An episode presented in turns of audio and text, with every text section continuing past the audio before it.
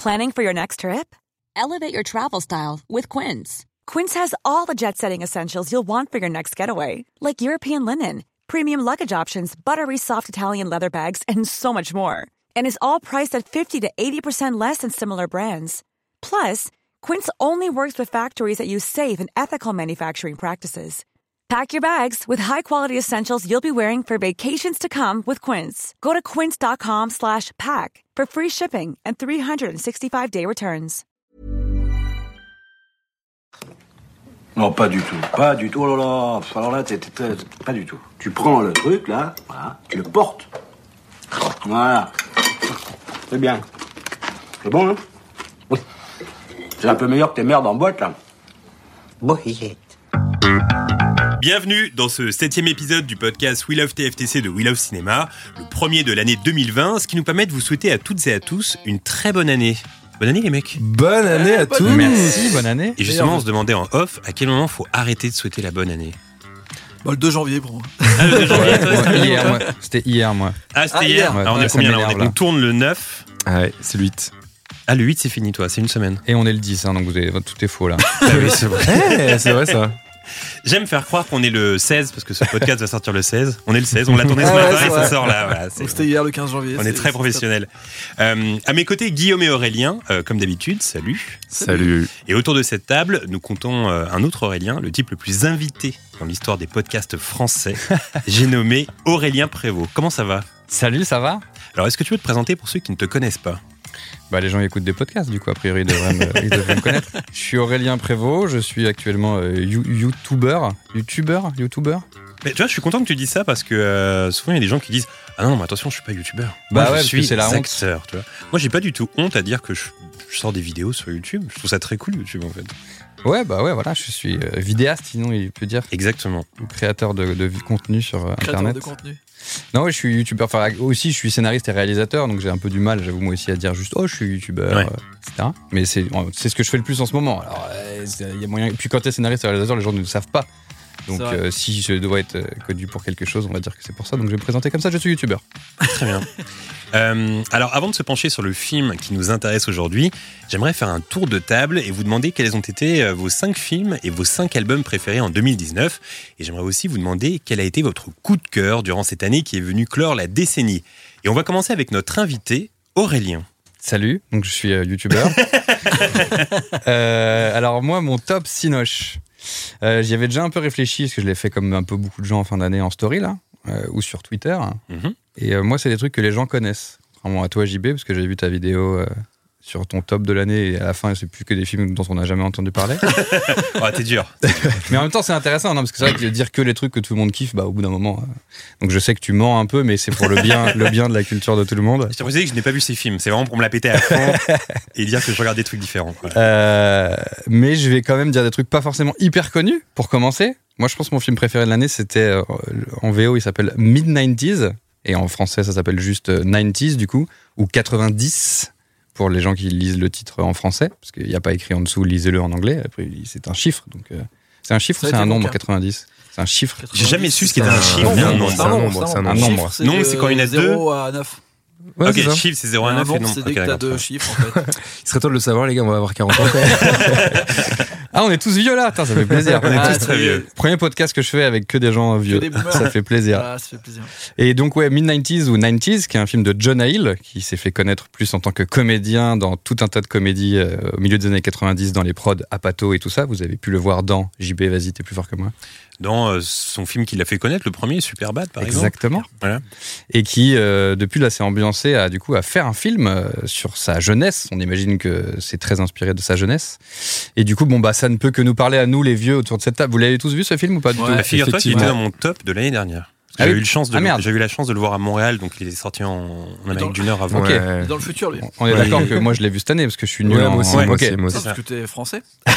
tu l'as vu en France. Et j'ai trouvé que c'était un super film parce que c'est un film qui euh, aborde un sujet qu'on n'a pas l'habitude vraiment de voir au cinéma, qui est à quel moment dans sa vie on se forge une personnalité? Et à quel moment il y a un Ouais. switch et on se dit bah j'aurais pu devenir cette personne mais en fait je vais devenir cette personne parce que j'ai rencontré ces gens-là qui vont me faire euh, aimer ces choses-là etc etc j'en dis pas plus pour ceux qui n'ont pas vu le film mais c'est très intéressant là-dessus sur comment euh, très jeune on devient quelqu'un en fait Ouais, ça se passe sur un été au milieu des années 90 et on, voilà, on voit. Bah, T'as dit qu'elle n'est pas spoilée, donc je vais pas spoiler, sinon je, je nique ta ligne éditoriale. Mais, mais, mais c'est effectivement un gamin qui, bon, c'est pas forcément évident à la maison, mais c'est pas le sujet principal du film non plus, et qui va voir des mecs. Bon, on peut dire ça quand même, ça parle de Oui, skate, voilà. quoi. Il voit des mecs plus âgés.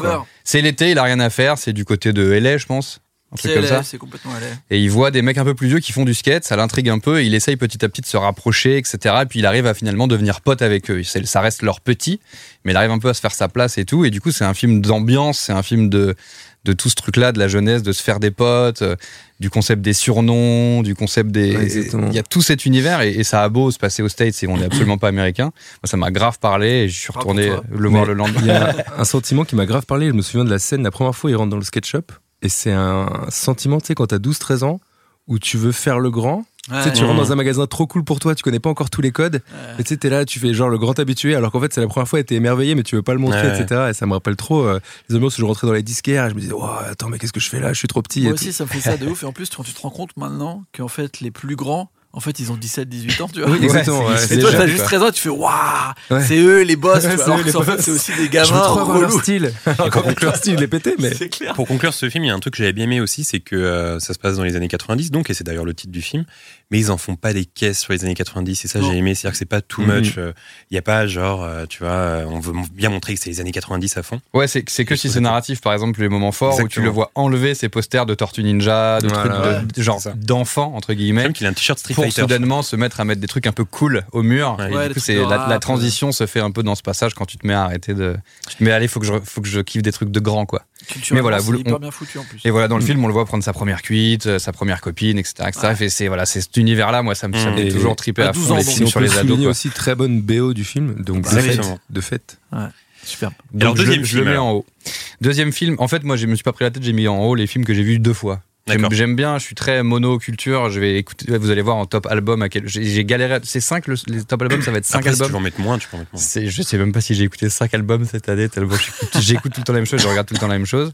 Donc deuxième film que j'ai vu deux fois cette année, Parasite. Bon là c'est moins niche parce que c'est la Palme d'Or à Cannes et tout et que bon tout le monde l'a vu autour de cette table aussi. C'est niche, quand même.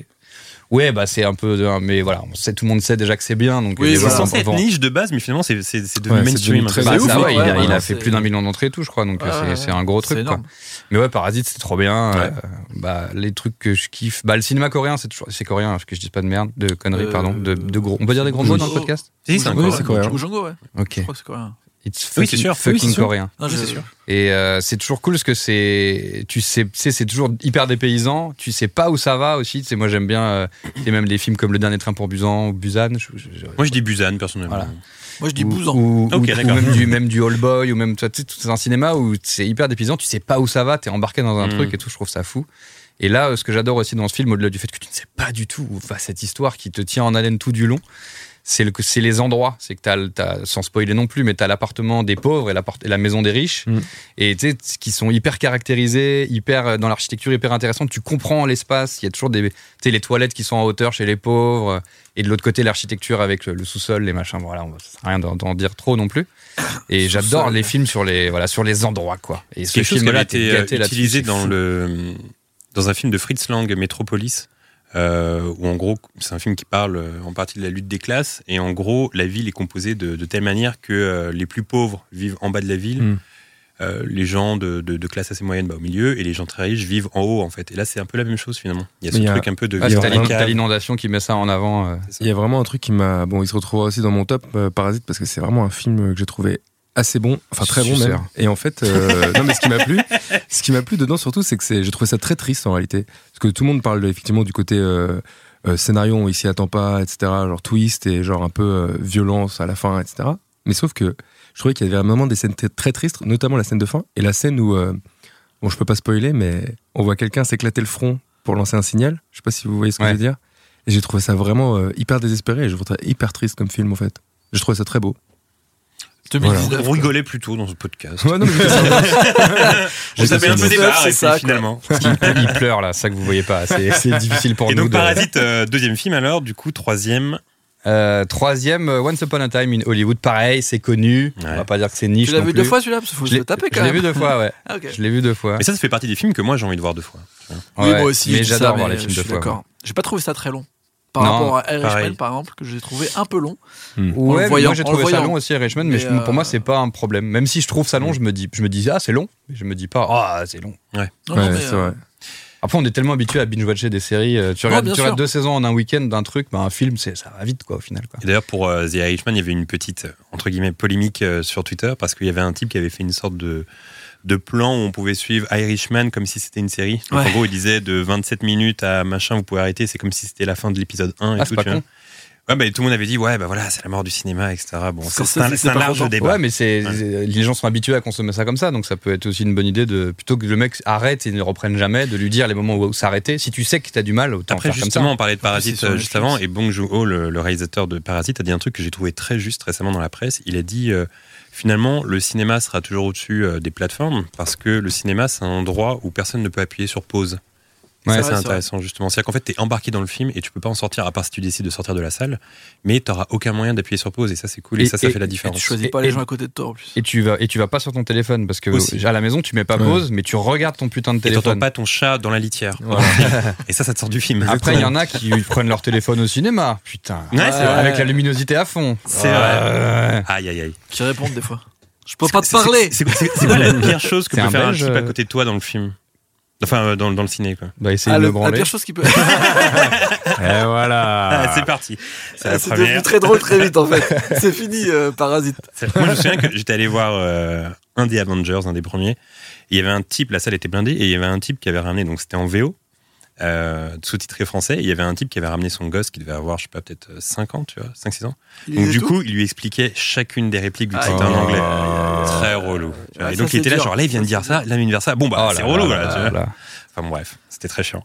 Euh, donc, euh, troisième ou quatrième film, Once Upon a Time? Troisième. Troisième, quatrième. On a, j'ai- on a rien dit dessus, mais bon, bah, voilà. Tarantino. tout- Tarantino. tout ça. Trop bien. Et j'adore les films. Moi, le seul truc que je dirais, c'est j'adore les films d'ambiance à LA. Ouais. Je sais pas Ah. pourquoi, ça m'embarque, que ce soit The Big Lebowski, euh, Inherent Vice aussi. Ouais, exact. Ça, Ça- ça- ça- c'est ça- un truc, tu sais, c'est les films que je peux mettre en fond et regarder en boucle. J'adore, c'est- Ouais. je trouve ça- T'es j'adore. un peu américain en fait. Exactement. Bah voilà. Je l'ai dit répondu en américain. Exactement, c'est de l'américain. Exactly. Ah oui, non, t'as raison, c'est ça, en américain. Oui, je me suis trompé. Euh, quatrième, euh, je vais mettre le Dain. Histoire de justement aller y aller sur des trucs un peu plus, euh, un peu, un peu moins. Et puis français aussi, parce que bordel, moi j'aime aussi le cinéma français, même s'il n'est pas forcément en haut du tableau. Le Dain de Quentin Dupieux avec Jean Dujardin et Adèle Haenel, je le dis bien. Ouais. Il y a Adèle, plein de ouais. trucs que je me rends compte, c'est la première fois que je prononce à haute voix, tu sais, j'ai peur de mal les dire. Moi, je dis Adèle Haenel. Moi je dis le dim, mais apparemment je suis tout seul. Euh, et le Dain, trop bien. J'adore le cinéma de Quentin Dupieux. Euh, de base et, et là quel kiff de voir du jardin pour jouer ça c'est fou quoi surtout que je trouve Il que ce qui est cool, bon dans le film. depuis qu'il re- qu'il retourne avec des parce qu'il a commencé sa carrière avec des acteurs euh, français Eric et Ramsey Euh, bon ça a été un peu sa rencontre avec le public français était pas forcément évidente il est parti aux States un peu se planquer et faire Avec des films Steak. voilà. Ouais, avec des, avec des acteurs américains. Et, il est rev- et quand il s'est mis à rediriger des acteurs français, il s'est rendu compte qu'il pouvait vraiment les diriger. Quoi. Je crois que l'exemple qu'il disait, c'est quand il dirigeait Lambert et Chabat, qui, qui fait trop sur réalité, et qui Ouais. disait à, Attends, c'est quoi? Il a dit un truc à Jonathan Lambert, genre fais-le un peu, un peu moins baladur, tu vois, un truc comme ça. Et que Jonathan Lambert, il a fait, ah, ok, il l'a fait. Il s'est dit, Eh, mais c'est trop bien de diriger des acteurs qui me comprennent, en fait. Tu vois, c'est pas ça. des mecs euh, qu'un riz, qui font forcément des trucs euh, stylés parce que c'est qu'un riz, mais en vrai, je peux pas, vrai, j'ai pas vraiment la main dessus. quoi. Après, en vrai, quand tu peux diriger un pneu, tu peux diriger, tu peux diriger n'importe quel acteur. Ah, c'est ça. Mais le pneu était français. C'est vrai. Et, euh, et là, sur celui-ci, euh, je trouve que ce qui est cool, c'est que son univers complètement barré, quand de base il, il te l'amène avec du jardin, et bah tu rentres beaucoup plus facilement dedans. Parce Ouais. que tu connais du jardin, tu as de la sympathie pour lui, et il a beau jouer un mec très bizarre dans un film très bizarre. Bah, tu, tu, et tu- même si tu comprends pas son passé, tu sais pas qui est le gars et tout, et que c'est très mystérieux, bah, c'est, je trouve que c'est beaucoup plus confortable et agréable et vrai. accessible. Et, euh, et oui, il est fort du jardin, il est fort de ouf, quoi. Mais Ouais. comme beaucoup de gens qui sont forts de ouf, tu l'oublies un peu parce qu'il n'y a Ah ouais. pas trop 50 000 films à la hauteur des gars. Et quand il y en a un, tu fais Ah ouais, quel kiff, putain. Ouais. Donc, euh, trop bien. Cinquième. Euh, cinquième, Vice. Ah oui, très bon. encore une fois, euh, très bon réalisateur de comédie, Mhm. qui pour le coup ne fait pas une comédie. Donc pour ceux qui sont Il y pas a au quand même des courant. moments drôles quand même. Ouais, voilà. Mais pour ceux qui sont pas au courant, Adam McKay, le réalisateur de Vice, c'est de base le, le binôme de Will Ferrell. Donc ils ont fait les meilleures comédies américaines des années 2000 ensemble, du Anchorman en français qui s'appelle euh, Ron Burgundy, Ron Burgundy. présentateur vedette. Voilà, ouais, exact. Et surtout, Encore il a participé à, à une série qui est pour moi une des séries les plus drôles euh, de, de la décennie qui vient de passer, à savoir Eastbound and Down, Ouais. Ah ouais. Ah oui. Putain, avec Danny oh McBride. Qu'ils qu'ils produisent avec euh, Will, ouais. Ils produisent des trucs très bien. ouais. Ouais. Ils ont fait Anchorman Superbe. 1, Anchorman 2, ils ont fait Step Brothers, ils ont fait euh, Mhm. Ricky Bobby qui s'appelle Ricky Bobby. Talladega Night. Ouais, que voilà. des succès. Et, euh, et, et puis bon, bah, comme beaucoup de gens, à un moment donné, il se tourne vers. il- Ça a toujours été très politisé, son cinéma, l'air de rien. Euh, tous les films qu'il a fait avec Will Ferrell, il a toujours une couche euh, où tu apprends des trucs, c'est hyper ludique sur la politique, sur le journalisme, sur les states, sur le capitalisme et tout ça. Il y a une vraie, en fait, il y a une vraie Ouais. patte dans le film. Si je dis pas de bêtises, parce que je l'ai vu il y, a, il y a longtemps, Vice, je crois qu'il y a un moment dans Je le l'ai vu en film. 2016. J'ai vu les rushs du mec, du réalisateur, avant qu'il sorte. Non, et en fait, il y a un moment, je crois, dans le film, si je dis pas de bêtises, où euh, c'est le milieu du film, Ouais. et d'un coup, il y a le générique de fin qui se Exactement. Ouais, ça, ouais, ça ouais, vient sur ouais. l'instant, ouais. Ouais, Tu vois, il y a ce côté un peu comique avec une patte comme ça, j'aime bien, c'est cool. Ouais. Ouais. C'est vrai Et- que le montage il va vite. Moi je me rappelle, je l'ai vu sur un screener un peu dégueu parce qu'il était pas trop euh, passé en France. Euh, et euh, des fois tu t'es perdu. Tu parles de quoi là de Vice. Ok. Et des fois t'es un peu perdu dans le film. Genre, euh, tu sais, le montage il va très vite. euh, Il y a des digressions. Il y a plein de. En fait, on dirait qu'ils ont fait comme si c'était filmé comme une comédie euh, américaine de Will Ferrell, sauf que ça parle d'un truc sérieux. Mais si je dis pas de bêtises, même la fin du film, c'est une sorte de réunion Ouais. euh, de gens qui en parlent, non? Qui parlent de la carrière du gars? Tu te souviens C'est une sorte de mise en ouais, abîme. c'est un- ouais, une mise en abîme, mais t'as- après je l'ai vu en tout début d'année, donc j'ai en Ouais, tête. ouais, mais c'était C'est- super, c'est- c'était superbe. C'est profond en vrai. il y a Ouais, plein ouais, de trucs. hyper bien. Ouais, et puis c'est hyper intéressant, on de apprend de Christian. Bale, encore une fois. Christian Bale, encore une fois, ouais, c'est clair. Et puis euh, bon, le, le petit le petit twist que je m'en fous, je balance là, mais qui est que tu découvres que genre Daesh, c'est à cause de Bush. Tu fais ah ok d'accord. Vous vous rappelez de ce truc? Ah, vous l'avez pas Ouais, vu plus que ça? si, si, si. C'est le truc où Je me c'est rappelle de pratiquement rien de ce film. c'est incroyable. quoi. Tu te dis mais quoi? Mais ça vient de Je me là. la de- prestation de, de En- Christian Bale, mais le reste. En gros, ouais, bah, pour résumer, euh, c'est tu suis. euh, mais merde, j'ai plus le nom. euh, il joue qui du coup Euh, Dick Cheney? Dick Dick Cheney, ouais. c'est ça. Tu joues Christian Bale Dick. qui est incroyable et qui est tellement incroyable que tu te dis pas qu'il est incroyable parce que juste t'as l'impression de regarder un gars. Donc c'est fou. Bah, tu penses que c'est Dick Cheney, ouais. Ouais, c'est c'est ça. Christian Bale. et moment. qui a une carrière un peu qui part un peu dans tous les sens et qui monte, qui monte et qui à un moment donné se rend compte que s'il veut, il peut être le vrai président des États-Unis mais en scred. Ouais. Et en fait, c'est lui qui dirige tout ce qui se passe Bush. sous Bush Ouais. et du coup c'est la guerre en Ah Irak oui. c'est lui et ce qui décou- il- et voilà et Daesh en gros enfin bon pour- pour- pourquoi je vais parler soudainement hyper de politique et tout ça donc on va arrêter Et d'ailleurs, mais c'est trop bien joué et surtout un c'est hyper intéressant hyper bien joué c'est pas que ludique et t'apprends des trucs ça qui est fou quoi Ouais, c'est Bush- film impossible à faire un c'est tellement euh, bien Qui est, qui est vraiment fort, un acteur qui est vraiment fort, qui a joué dans Moon et qui avait aussi joué dans Three Ah, Billboards. Sam Rockwell. Ouais. C'est ça? Ouais, c'est ça, c'est lui. Et on parle pas assez de ce mec et c'est un super acteur, Ah, Sam un. Rockwell. Très très Ouais. fort. Euh, du coup, Voilà. on passe aux albums. Ah les albums, bah là c'est là c'est même pas les les films, c'est les films que j'ai vus deux fois. Les albums, c'est les albums que j'ai écoutés. Ok, bah pêle-mêle comme ça. Dis-moi pêle-mêle. Donc euh, la blague c'est que si j'en avais, enfin ça se trouve j'écoute de la merde, hein. mais en tout cas ce Ah, sont mes meilleurs albums de l'année. Euh, attends c'est quoi? C'est euh, l'album de M83, même si je crois que je suis le seul à l'avoir écouté.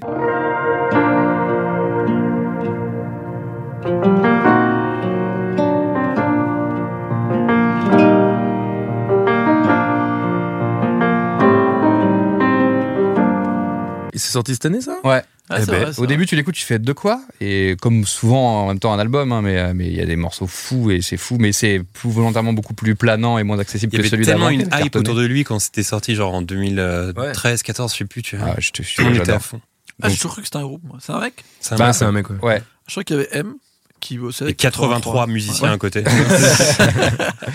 Donc ouais, trop bien l'album de M83, l'album de Métronomie aussi que je suis le seul à avoir écouté.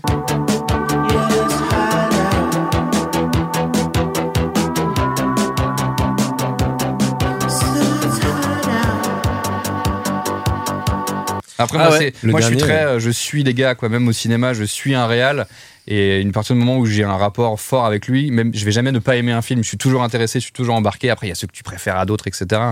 Mais en musique c'est toujours pareil, j'ai les groupes que j'attends et que dès que ça sort, ouais. Donc euh, M83 Métronomie aussi, mais avouez vous n'avez pas non plus écouté Métronomie. Euh, J'ai écouté le une single, fois. mais. Je vois euh, bien que je suis le Pour le hein, travail. Ouais. Euh, j'ai énormément aussi écouté la BO d'Euphoria.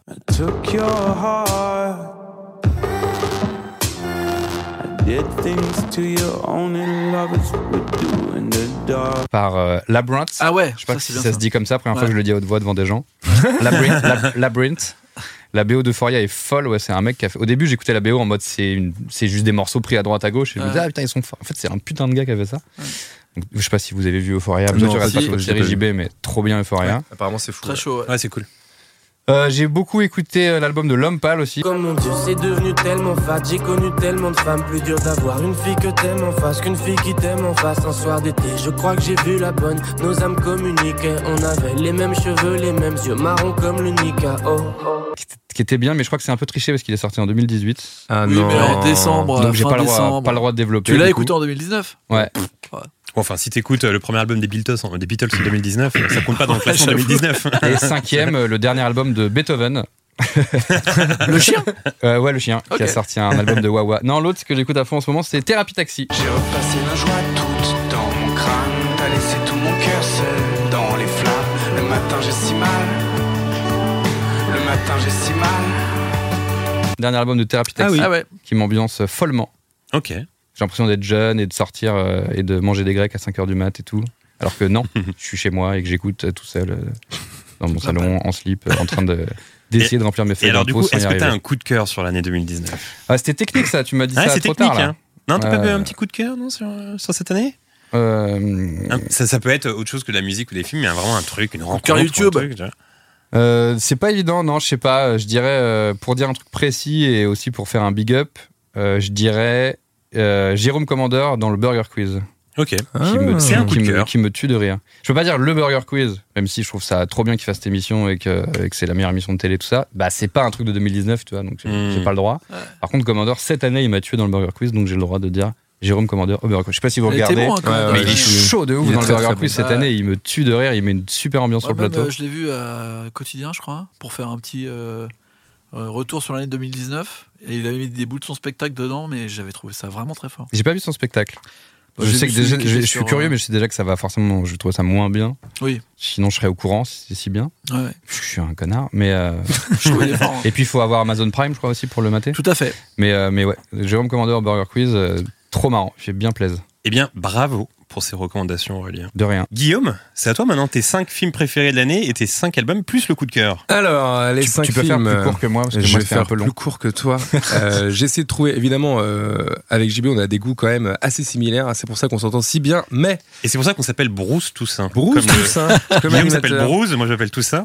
Et je vois qu'on a un truc en commun, on s'appelle Bruce Toussaint. Après, euh, après j'ai mal fait mes devoirs parce que cette année, je suis pas allé tant que ça au cinéma, mais j'ai quand même vu des choses. J'ai vu en début d'année Border de Ali Abbasi. Je sais pas si vous Yes. avez su- vu ce film. Ouais, non. J'ai trouvé particulièrement. En fait, moi, mon Ouais, classement, tu vois, par exemple, le classement d'Aurélien, c'est de se dire, j'ai vu le film deux fois. Moi, c'est de dire, quand je sors du film, j'avais jamais vu ça, par exemple, tu vois. Ouais. Et ben, ce film, j'en avais jamais vu un comme ça. C'est-à-dire, euh, je sais pas si vous connaissez l'histoire. En gros, c'est une fille qui travaille à la douane, qui a un odorat particulier, qui a un visage très particulier. Qui est moche. et un quoi. jour, eh ben, elle est moche. Non, mais en fait, elle est moche, c'est ça. Et, euh, et un jour, elle croise un mec qui lui ressemble et elle arrive pas à le, à le cerner. Elle sait qu'il cache un truc et elle trouve pas ce que c'est. Et en même temps, elle est envoûtée par lui et elle tombe euh, amoureuse de lui. Bon, ça commence comme ça. Je vous raconte pas la fin, mais c'était un très beau film sur. euh, Elle a un peu un visage de femme néandertale, un peu. Exactement. Bah, faut, regarder. Mais quand tu vois la, la tronche de l'actrice aussi, bravo au maquilleur parce que c'était vraiment bluffant. Euh, en quatrième, je mettrais euh, With the Animals de Jérémy Azagar. Alors, c'est deux premiers films, hein, Ali Abassi et Jérémy Azagar, pareil. With the Animals, c'était un petit film indé que j'ai vu au Grand Action. Je vous recommande ce petit cinéma. Euh, C'est d'ailleurs là où on a tourné les. les... là, là, on a tourné le, Les vidéos de classement sur la chaîne. Exactement. Euh, petit film sur euh, trois frères, euh, trois jeunes frères euh, qui vivent, euh, on sait pas où, en fait, c'est une sorte de banlieue euh, campagnarde américaine, un peu livrée à eux-mêmes avec des parents euh, en crise. Et donc, euh, deux grands frères qui copient le père pour euh, devenir un peu euh, des gangsters, enfin pas des gangsters, mais des, des gangsters à la petite semaine. Et le petit qui se dit, bah moi j'ai envie d'autre chose, etc. Donc c'est un film hyper beau sur euh, sur la sensibilité des enfants, sur comment on se, on se construit avec des parents un peu en crise, etc. C'était hyper beau. T'es dans un mood très émo aujourd'hui. Bah Guillaume. ouais, tu vas voir la Ouais. liste, tu vas voir la liste après. euh, J'ai été très émo ce- cette année, je me suis rendu compte. Euh, J'enchaîne. Bon, le troisième, on l'a tous vu, je pense. C'était Midsommar d'Ari Aster que j'ai trouvé hyper bien. Euh, bon, Pas je vais pas développer parce que tout le monde en a parlé, mais tu l'as pas vu non plus? Moi, je suis un flipper. Moi, je- on m'a dit, tu vas avoir plus peur que dans le noir, alors qu'il fait jamais noir. Je ça fait pas super, si peur, ça fait pas si peur. Par exemple, euh, par exemple, je garde des, des images en tête, notamment une scène qui m'a super marqué pour ceux qui l'ont vu, la scène euh, du saut? du saut. Bah oui. On va pas dire euh, voilà, la scène du saut qui marque à fond, qui a une mise en scène incroyable, qui est un truc que t'as vraiment jamais vu en fait. Donc des images qui te restent comme ça en tête, qui étaient hyper bien. En deuxième, j'avais mis Parasite, mais je vais l'enlever puisqu'il a déjà, on en a déjà parlé. je vais mettre euh, Mariage Story que j'ai trouvé Ah. hyper. euh, là, on est assez d'accord, mais bon, en même temps, Trop c'était bien. dans le top de l'année. C'était vraiment pareil la scène de la dispute qui, je pense, euh, restera euh, dans les annales de la Bien joué, comédie, bien qui joué. était moi- hyper bien. Alors, n'écoutez pas, c'est un spoil. euh, Enfin, je vais pas vraiment spoiler, mais je vais essayer de limiter les dégâts. Mais euh, la scène de la dispute, ça a marqué les gens. Mais moi, vraiment, ce qui m'a le plus marqué, c'est la scène où la, où la nana Ouais. vient Ah ouais, non, c'est la voir Adam C'est Driver mieux. et son Ouais, fils. ouais, tu vois. ouais, ouais, ouais. Et pour ceux qui connaissent pas la scène de la coupure, Ouais, je trouvais ça formidable. Ah, Après, je pense que la scène de la dispute, elle a marqué parce que c'est un texte tout écrit. Et aussi Ouais. parce que beaucoup en ont fait des mèmes Ouais, sur. Twitter aussi. Mais en tout cas, le jeu d'acteur, il est à son Oui, paroxysme, quoi. Et même chez les seconds rôles. Et d'ailleurs, euh, euh, comment elle s'appelle? Roger. Non, bah non, Scarlett l'avocate, Johansson. Laura Dern. Ah, Laura- Laura Dan. Elle a Dan. eu son Elle a gagné son prix, ouais. Oui, au Golden Globe. Euh, et donc en premier, parce que je respecte la proposition de cinéma, je respecte le 4 tiers, le noir et blanc et une histoire de 1800, je mettrais The Lighthouse de Robert Eggers. Ah oui, ça, c'est parce le que j'ai trouvé ça incroyable. Film qui est dans la vidéo du best-of et que personne connaît non plus, c'est ça? Non, il y a quand même des gens qui Attends, sont. qui c'est sont quand même voir, Robert. Pattinson et William. Dafoe, c'est quand même pas Et Robert plus, euh, Eggers, c'est un type qui avait réalisé The Witch, qui The était un Witch, super premier qu'on a film. vu ensemble à C'est Montréal. vrai. On l'avait Ouais, loué au on l'avait loué vidéo au vidéoclub à Montréal. ouais, Ouais, voilà. Dans le vidéoclub Ah. dans lequel je travaillais. Ah, Bruce, tout ça. Ah, Bruce Toussaint, jusqu'au bout. Mais The Lighthouse, franchement, je vous le conseille. C'était vraiment un truc. euh, pareil, c'est des images qui te restent en tête. Les plans, ils sont Ouais. magnifiques. Le noir et blanc est magnifique. D'ailleurs, Le jeu Guillaume, c'est d'acteur est que magnifique. dans le film, il y a une scène que j'ai trouvée assez incroyable où en gros on voit William Dafoe, euh, William Dafoe nu. Hmm. euh, avec Robert Pattinson à genoux et en fait euh, le visage de. Robert Pattinson est éclairé par les yeux C'est pas comme le radeau de la Méduse. de William Dafoe. Non, c'est pas comme le radeau de Méduse, mais en fait, j'ai vu sur Twitter que euh, C'est c'était inspiré d'un tableau. ouais, c'est inspiré d'un tableau en fait, Ouais, Enfin, d'une gravure, je crois, Ouais, d'une gravure. Ouais. Mais ça se voit, c'est hyper, hyper. Enfin, en tout cas, c'était ouais, hyper visuel. hyper visuel.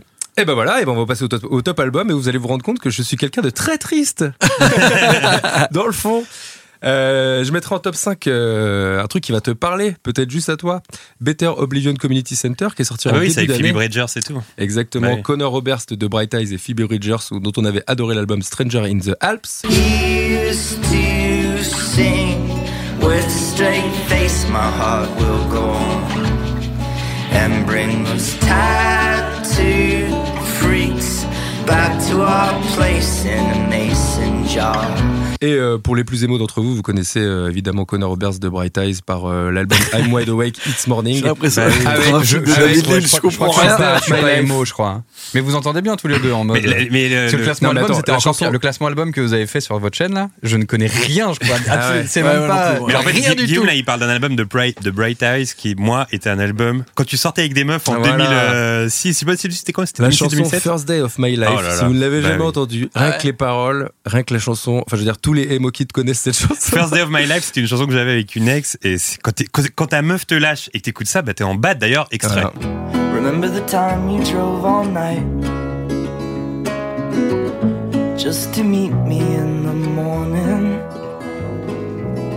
And I thought it was strange, you said everything changed. You felt as if you just woke up.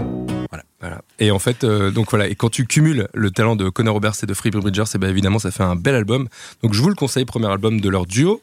En quatrième position, parce que je les ai pas classés, je vais mettre. Un truc inconnu. Non, je vais mettre. euh, alors, vous le savez, j'ai un passif de grand euh, métalleux, euh, grindcore, Euh, ouais. hardcore, death métalleux, et Laurent Voulzy. je vais. Il n'y a pas beaucoup de groupes qui trouvent, euh, grâce à mes yeux, dans les années 2000, dans ce genre de style, mais je vais mettre euh, le quatrième album de Full of Hell.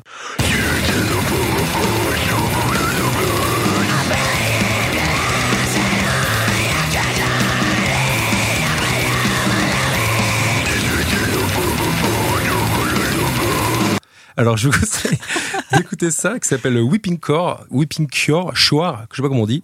Et euh, donc, Je dirais Core parce qu'il y a. Volcano Core, le, le groupe de Justin Vernon. Ah bah voilà. Je pense que je dirais Volcano Core. Whipping Core. Ok. Et euh, en fait, Full of Hell, c'est un album, euh, enfin, c'est un groupe de death metal euh, grindcore un peu hyper violent. Mais ce qui est intéressant, c'est pas comme euh, leurs ancêtres, genre Cannibal Corpse, etc. Il y a un vrai concept derrière. Enfin, ils font, ils font des, des expérimentations tout le temps. Ils ont fait un double, enfin, ils ont fait un album en collaboration avec Merzbo. Pour ceux qui connaissent pas, c'est un artiste, euh, comment on pourrait dire ça?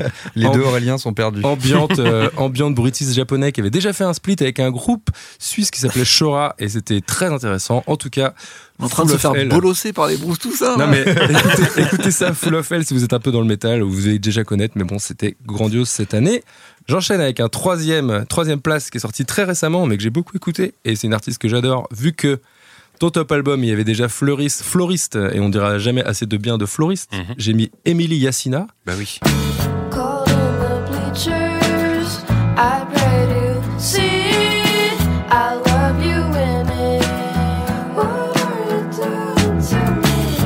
Euh, qui a sorti son album Remember the Silver. C'est son deuxième album et euh, Emily Yassina qui fait de la c'est très beau. pop lofi. euh, donc son, là, son premier album était très lofi. Celui-là, il est un peu plus produit, il est un peu plus pop. Alors pour ceux qui ne savent pas, parce que pour pas perdre trop les gens, Lofi en gros c'est on va dire que c'est de la musique qui est faite avec les moyens du bord, Ouais, qui a un son assez spécial, un peu sale, comme si c'était enregistré dans la cave, etc. Avec un micro un peu dégueu, etc. Et elle est un peu dans cette, euh, dans cette mouvance euh, floriste, euh, petite pop, euh, Ouais, assez ouais. intimiste, euh, qui se questionne euh, sur la sexualité, sur, euh, etc., sur son rôle dans le monde, etc. Et elle avait fait, euh, vu que tu en parles souvent, un duo avec Alex J euh, il n'y a, pas- il y a pas si longtemps, Ils inventent, je il y a pense. deux ans. voilà, tout est, tout est inventé, tout est faux. Euh, C'est eux qui ont fait tous les albums. C'est Bruce Toussaint qui a signé tout C'est ça. notre promo en fait, c'est juste des noms qu'on C'est utilise. juste, des noms. C'est juste des alias en fait. C'est la musique que c'est t'entends derrière les vidéos sur YouTube. À Lofi, où je vous ai cramé parce que c'est dans One Piece, les gars. L'impro était nul. c'est du mytho, tout ça. C'est cramé. Fallait Et donc, mieux préparer. pour continuer dans les trucs que vous connaissez par cœur, euh, End Habits, End Habits, euh, deuxième album, Placeholder.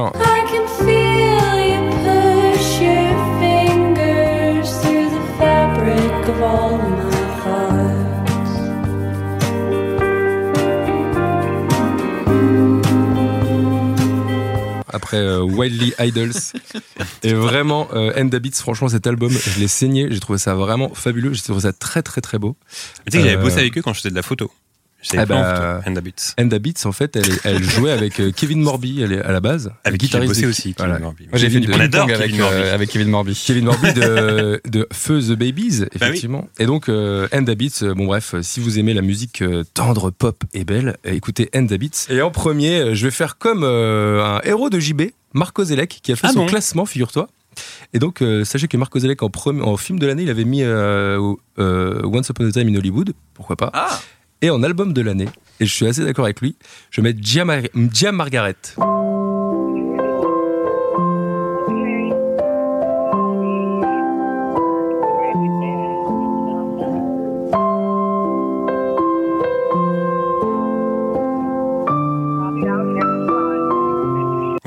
Très beau. Encore une avec fois. euh, There's Always Glimmer, son album. Alors avant, elle avait fait un EP avec Novo Amor, il n'y a rien acheté en fait. Toutes les chansons, je trouve Un fantastiques. J.A. Margaret, c'est vraiment beau. Elle, et elle Kozelek est un homme de goût, on peut le dire. Quand même. Exactement. Donc si je vous conseille, voilà, si vous voulez être euh, triste, Si vous aimez la euh, musique qui n'existe pas, foncez.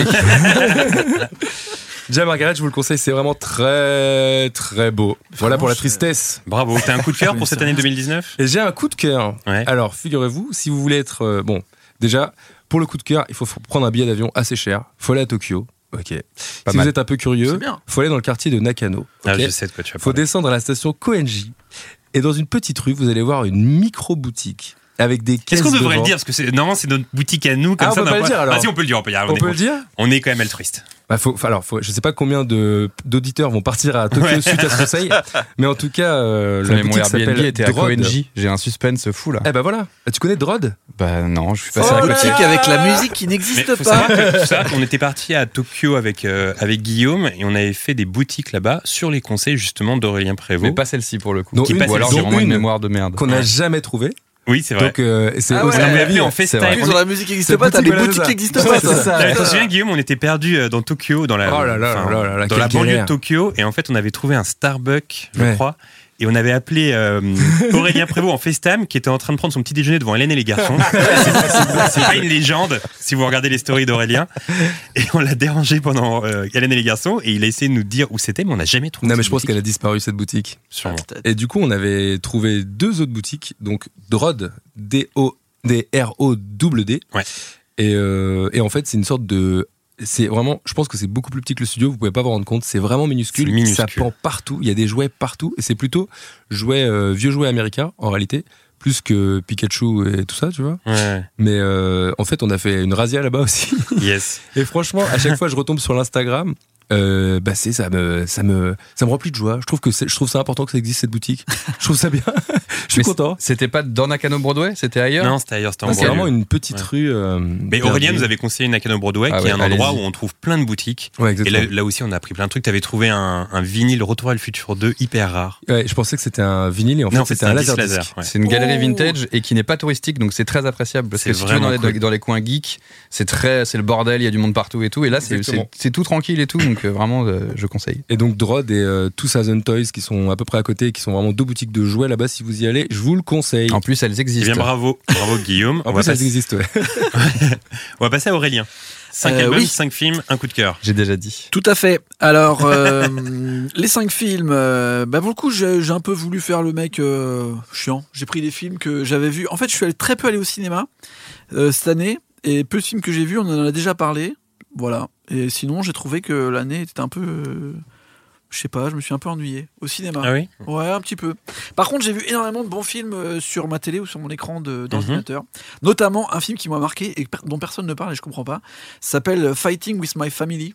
C'est un film de Stephen Merchant. C'est le meilleur pote Ah. de Ricky Gervais. Ah oui, j'adore lui. Et il a fait un film qui se passe entre l'Angleterre et les États-Unis, qui est euh, une histoire vraie, qui parle d'une famille de catcheurs un peu euh, foufou anglais, dont Nick Frost, qui joue le boss euh, de la famille, ouais, et qui se retrouve à avoir un deal pour aller se battre à la WWE. Donc c'est une histoire vraie. Toute la famille va là-bas et en fait il y a les deux enfants euh, principaux qui est donc une fille et un garçon qui se retrouvent un peu à, à, en fait être en compétition pour savoir euh, comment ils vont rentrer dans la WWE. Et il y a des vrais acteurs de la WWE qui jouent, enfin des catcheurs. Et donc il y a The Rock euh, dans un film de Stephen Merchant. Donc The Rock qui joue avec des écritures à la Ricky Gervais un peu anglaise débile, sachant que c'est une histoire vraie. Franchement le film il est chambé et personne n'en a jamais parlé. Après j'avoue en France Putain, ça s'appelait genre euh, Netflix?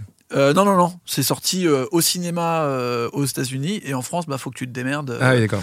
et euh, je crois que ça s'appelle genre bagarre avec ma famille enfin c'est un, peu nul enfin Un titre qui fait envie, quoi. ouais Bah, c'est pas Ça terrible donne envie. J'espère qu'il existe. ouais tu peux tu peux y aller non mais j'adore Stephen Merchant pour le coup j'avoue je suis un peu euh, à, à fond sur ce qu'il fait et tout j'avais adoré la série Hello Ladies je sais pas Ouais, ça, Ah, ça a duré oui, qu'une seule oui. saison c'est le grand blanc là le Ouais, grand bien sûr, bien sûr, je vois très bien. Et il joue un peu dans, dans, le, dans le film en plus, mais c'est vraiment lui qui l'a écrit et réalisé. Euh, et c'est un peu son, son bébé, tu vois. Et en fait, euh, de confronter ça au catch, moi, c'est un monde que j'adore. À chaque fois, je trouve que c'est pas si bien traité que ça. Souvent, c'est un peu beauf, débile. Et là, c'est fait comme un vrai film, un peu Sundance pour le coup. euh, Cool. c'est hyper gaulerie. Euh, deuxième film, bah, ça, c'est sorti il y a un peu moins longtemps. C'est euh, À couteau tiré, Knives Out, là. J'arrive pas, j'arrive pas à me motiver pour ce film, alors, alors, alors qu'à ce qui paraît, c'est très bien. Franchement, j'ai adoré. Ouais. Moi, j'adore les films. euh, bon, je peux vous le dire. Quand C'est ambiance un peu Cluedo, Agatha. Christie, tout ça. ouais. Exactement. Quand j'étais petit, j'étais passionné par ça et je voulais être détective privé, mais ça a duré longtemps. J'ai j'ai- j'ai même eu euh, un bac pour aller après en fac de droit parce que je voulais absolument ouvrir mon agence, Bravo. l'agence euh, Chapuis. Et en même temps, j'écrivais des petits trucs et tout. Donc j'étais grave dans les enquêtes, je lisais énormément de- d'histoires de, détectives et tout. Mais euh, bon. Est-ce que t'es abonné à la revue détective? Parce que c'est un autre délire, ça, quand même. Ouais, non, c'est un autre truc, ça, c'est un peu ça. C'est que des trucs dégueulasses. Et donc, j'ai adoré tous ces films-là. Je regardais à fond les trucs d'Agatha Christie et tout. Et là, je trouve qu'il a un petit peu renouvelé le genre. En plus, c'est Ryan Johnson, le réalisateur de, du huitième Star Wars. Donc, Mhm. on se dit, bon, il va nous faire un truc un peu bizarre et tout. Et en fait, on comprend mieux son projet. C'est-à-dire qu'il arrive euh, dans ce film, qui est normalement un truc avec énormément de code, à tout foutre en l'air. Et finalement, euh, t'es un peu comme dans un Colombo, tu vois, où tu sais dès le début qui pourrait être le futur tueur, finalement. Et il te détourne un peu des codes à l'intérieur. Et en fait, tous les acteurs sont hyper bons. Daniel Craig passe du méga débile au génie euh, Hercule Poirot. En plus, il a un prénom en français, donc c'est assez gaulerie. Franchement, moi, j'ai kiffé ce film. J'en attendais pas grand-chose. Je pensais juste une petite comédie avec un bon casting. Et à chaque fois, j'étais un peu surpris. euh, surtout que le truc, le numéro un, quand même, qui est un peu le ressort du, qui est, qui est drôle, c'est qu'il se base sur euh, l'infirmière du mec qui se fait tuer, donc c'est pas un spoil. Hein. Et en fait, il se dit, je vais me baser sur elle parce qu'elle peut pas mentir, parce qu'elle a une maladie. Quand elle ment, elle vomit. Je veux dire, c'est c'est un truc qui est débile de base. Personne peut y croire. Et Bah, en c'est la cité de la peur. en trois on- minutes, ils installent ça, et après tu dis, ok, d'accord. Donc elle a pas si elle ment, elle vomit. Donc en fait, dès qu'elle va mentir, tu vas le sentir, elle va vomir, tu vois. Et Donc- si elle a une gastro à un moment, c'est le bordel quoi. Ah oui. Et en C'est- fait, c'est le twist. On sait ça plus si amène elle un truc euh, qui est assez rigolo, et il fait souvent des choses trappes comme ça dans ce film, donc c'est assez cool. Sinon, Mais un film Netflix. juste, pardon, c'est au ciné en ce moment ça Ouais, de ça, tilter quand ouais. t'as dit Daniel Craig. à Ok. couteau tiré et Ah, tout, euh, c'est euh, le l'affiche où tu vois tout le monde. Il y a aussi Jamie Lee Curtis, Ah, euh, il y a aussi Don euh, Johnson. 70 un peu, un truc Exactement. comme ça. Ok. Ça se passe un peu dans un grand manoir. C'est vraiment un Cluedo, mais euh, très très stylé, très gaulerie. Euh, sur Netflix, euh, Dolemite is My Name, le dernier film de Craig Ah oui. Brewer que moi j'adore. C'est le réalisateur de Hustle and Flow, euh, du film avec euh, comment il s'appelait là, euh, Samuel Jackson avec Christina Ricci là où euh, elle est attachée au radiateur et tout là. Black Snake. Black Snake Mohan. Ok. Et euh, moi j'adore ce réalisateur euh, qui mixe bien les univers sudistes rap et en même temps euh, tout ça. Et là Dolemite c'est le retour de Eddie Murphy pour moi à un Mm. niveau qui est cool et pour une histoire de, de la plus grosse référence en fait euh, du, du- de la comédie euh, noire américaine qui est euh, est mort et de, le, son personnage de Dolemite en fait ça raconte son histoire et le fait que euh, à un moment il était il savait plus trop ce qu'il allait faire et il a inventé en fait une sorte de comédie black exploitation à moitié parodique en même temps en mettant du kung fu dedans un truc que tu penses qui marchera jamais et qui a cartonné de ouf et finalement il a un peu inventé le rap le mec donc euh, et tout ça, il l'explique un petit peu dans le film. Et surtout, il y a un second rôle, c'est Wesley Snipes, qui est Ah ouais. incroyable dans le film. Moi, je vous recommande de voir ce film de Sur My Name. Netflix. Il est sur Netflix. Et c'est vraiment un super hommage. Pareil sur Netflix, mon quatrième film pour le coup. Ouais, t'es vraiment pas sorti de chez toi cette Euh, année quoi. Ouais, non, ça m'intéressait pas.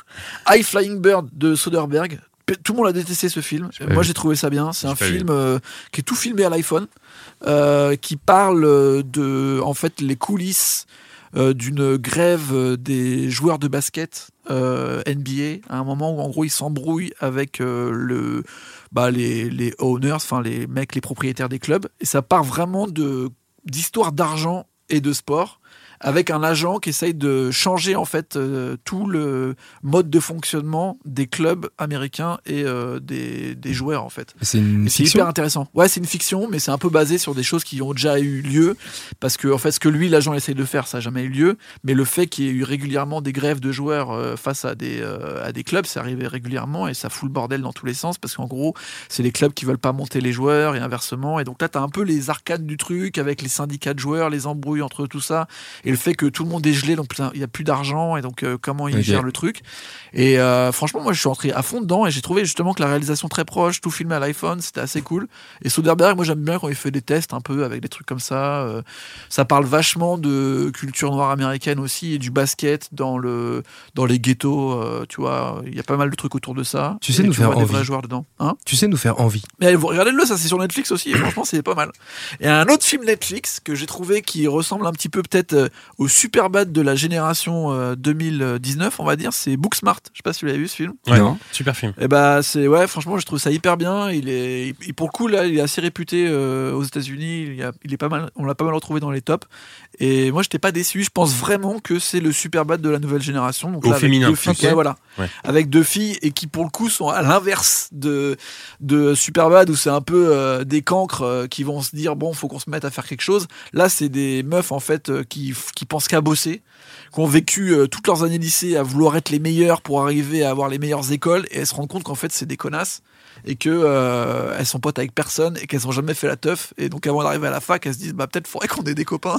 Et, euh, en fait c'est hyper bien joué c'est un peu dans l'émotion et en même temps c'est hyper bien écrit en mode comédie. C'est Olivia Wilde qui a réalisé ce film et en fait bah voilà moi c'est dans mon top 5 Voilà. Les albums. Donc des coup, bons, des bons films Netflix euh, cette année. Parce qu'à un moment donné, Exactement. je me suis dit, mais en fait, ils sont bons en série, mais en film, pas ouf. Non, Non. c'est de plus en plus. Et là, Et puis c'est surtout cool. en plus, Netflix commence à travailler avec de, de grands réalisateurs de plus en plus. Donc Ouais. il y a une sorte de switch qui se fait. Tu vois. Tout à fait. J'ai pas mis aussi Triple Frontier de JC Chandor, mais moi j'avais bien aimé. Je faisais partie des gens qui avaient bien aimé. Mais en fait, j'aime bien tout, moi. mais là, vraiment, je, je sais pas, je, je comprenais les, les trucs qu'on n'aimait pas dans ce film, mais en même temps, je trouvais qu'il y avait aussi des propositions qui étaient intéressantes. Donc voilà. Cinq albums. Là, on va être aussi dans un délire où vous allez penser que c'est des, des trucs qui n'existent Ouais, pas. Maintenant, c'est nous qui allons subir. J'écoute que du rap américain, euh, donc forcément j'en écoute euh, à balle tout le temps sans arrêt. Mais je pense que si vous voulez écouter en ce moment un truc qui est un peu nouveau, il y a Baby Kim qui a sorti euh, Die for My Bitch. Bitch sit on my face, I attack that. Choose up, Lil John, I'm finna pack him. When it comes to my bitch, I'm straight active. Dirt ball in the coupe, smoking cat piss. Euh, il n'est pas mort, donc euh, pour le coup, ça vaut le coup de l'écouter. Euh, c'est à mon avis le mec que tout le monde a un peu envie de s'arracher en ce moment. Kanye arrête pas de parler en disant que c'est la nouvelle star. Euh, tous les gros sont en train de dire euh, que vraiment c'est le mec qu'il faut suivre, donc c'est intéressant. Euh, Young Boy, moi c'est mon petit préféré avec euh, Hey Young Boy 2, ça vaut pas le coup si vous aimez pas le rap américain du sud, mais pour le coup je trouve moi c'est le meilleur, euh, ça restera toujours le meilleur.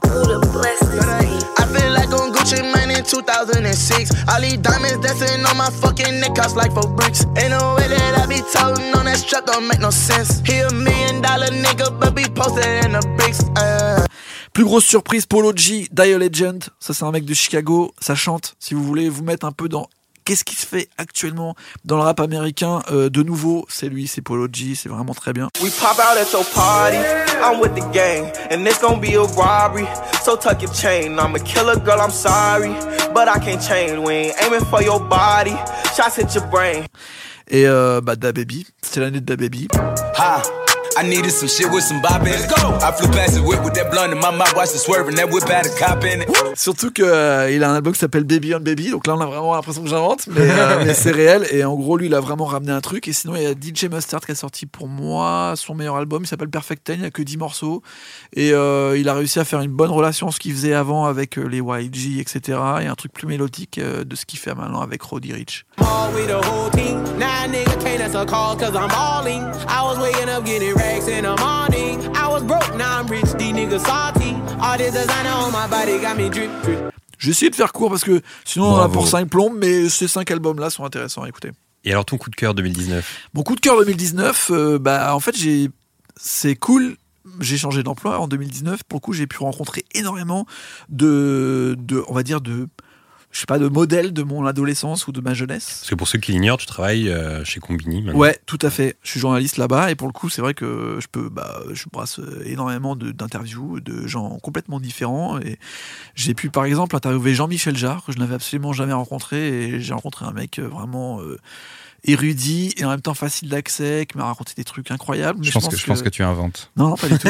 J'invente complètement. C'est un mec qui n'existe pas. Est-ce un mythomane On ne sait pas. Mais surtout là, sur la fin de l'année, c'était euh, c'était deux auteurs de BD que j'ai toujours lus en fait, euh, Christophe Blain et euh, Lewis. euh, Ah là là là là, j'adore. Et, euh, et j'ai adoré parce que c'est des mecs que j'ai lu leur BD pendant franchement euh, tout le temps en fait euh, quand j'étais plus jeune on va dire entre 15 et 25 ans. Et, euh, et en fait ils étaient exactement comme j'imaginais. C'est-à-dire qu'ils sont comme dans leur bande dessinée. Ils sont à la fois marrants et en même temps ils ont des réflexions sur la vie qui sont intéressantes. Euh, j'aime bien la BD parce que je trouve que c'est un milieu qui progresse de façon euh, encore saine parce qu'il n'y a pas trop de thunes en fait. Et surtout je trouve que les gens euh, sont un peu comme euh, on va dire comme dans YouTube où finalement il y en a beaucoup qui font tout tout seul euh, un mec comme Lewis Trondheim ou même Blin, c'est des mecs qui euh, scénarisent, dessinent, euh, réalisent euh, leurs histoires et font tout le reste ensuite derrière. Et je trouve que ça correspond bien à ce que. Et en plus de tout ça, t'as même rencontré Sampé en plus. J'ai rencontré Sampé pas. aussi. Bah ouais, ça, Eh c'est ouais. culte. Ah, c'est vrai que j'ai fait beaucoup de rencontres. Donc voilà, coup de cœur, c'est les rencontres. Euh, je vais passer à mon top 5 rapidement parce que euh, sur la chaîne Téléphone de Clic est donc sorti euh, le, le bilan de 2019, meilleur film, meilleur album. Je vais quand même parler d'un album que j'ai découvert après mon classement et que j'aurais mis dans le classement si j'avais si pu si j'avais eu la chance de l'écouter avant. Ah. C'est un artiste qui s'appelle Elado Negro et je trouve ça extraordinaire. C'est très beau. Je vais vous passer un extrait. I miss the way we used to hug, we used to dance a tiny bit. Ensuite, il y a Big Fifth qui était euh, premier dans mon classement. Euh. Dans Big Fifth, il y a une, euh, une De chanteuse Tim qui Burton, s'appelle non? Adrienne Lunker. Big Fish, oui. Euh, il y a une- la chanteuse principale du groupe s'appelle Adrienne Lenker. Elle a aussi un, un projet solo et euh, elle est extrêmement talentueuse. Caroline,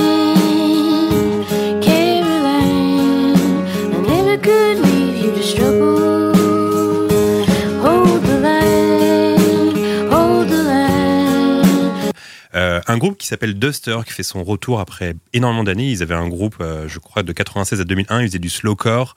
Et là, ils reviennent avec un album que j'ai euh, énormément apprécié.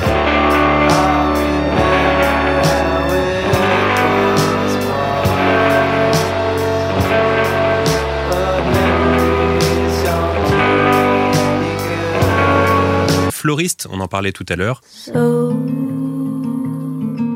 Light comes from a time already gone. If I could see the future, I would lay down. Ouais, C'est magnifique, c'est très Magnifique. beau. Juste Il a guitare sorti une voix, pivoine très souvent. Et Floriste, pour préciser, elle a sorti aussi des albums solo d'ambiance Ah, euh, sous le nom de Emily S. Sprague et elle sort des cassettes de. Qui est son vrai nom. Exactement, Les gars, des les cassettes gars, de bon. synthétiseurs qui sont vraiment bien. On a compris, les gars, vos conneries là. Et, euh, et mon coup de cœur, mon coup de cœur vraiment de l'année, c'est un artiste qui s'appelle Trey Gruber et c'est une, euh, c'est une histoire euh, assez insolite parce que c'est un type qui était énormément connu dans la scène rock indie de Chicago et euh, qui est mort malheureusement à 21 ans, si je dis pas de bêtises, euh, suite à une addiction à l'héroïne, à l'alcool. Et en fait, il avait juste fait des démos chez lui, il avait fait quelques lives, mais il n'avait pas encore sorti d'album. Et il y a un label qui a regroupé tout ce qu'il avait enregistré auparavant et qu'on a fait un album de 25 chansons, je crois. Euh, il y a des sonorités un peu euh, 60s, 70s, mais des trucs aussi très modernes. C'est très beau.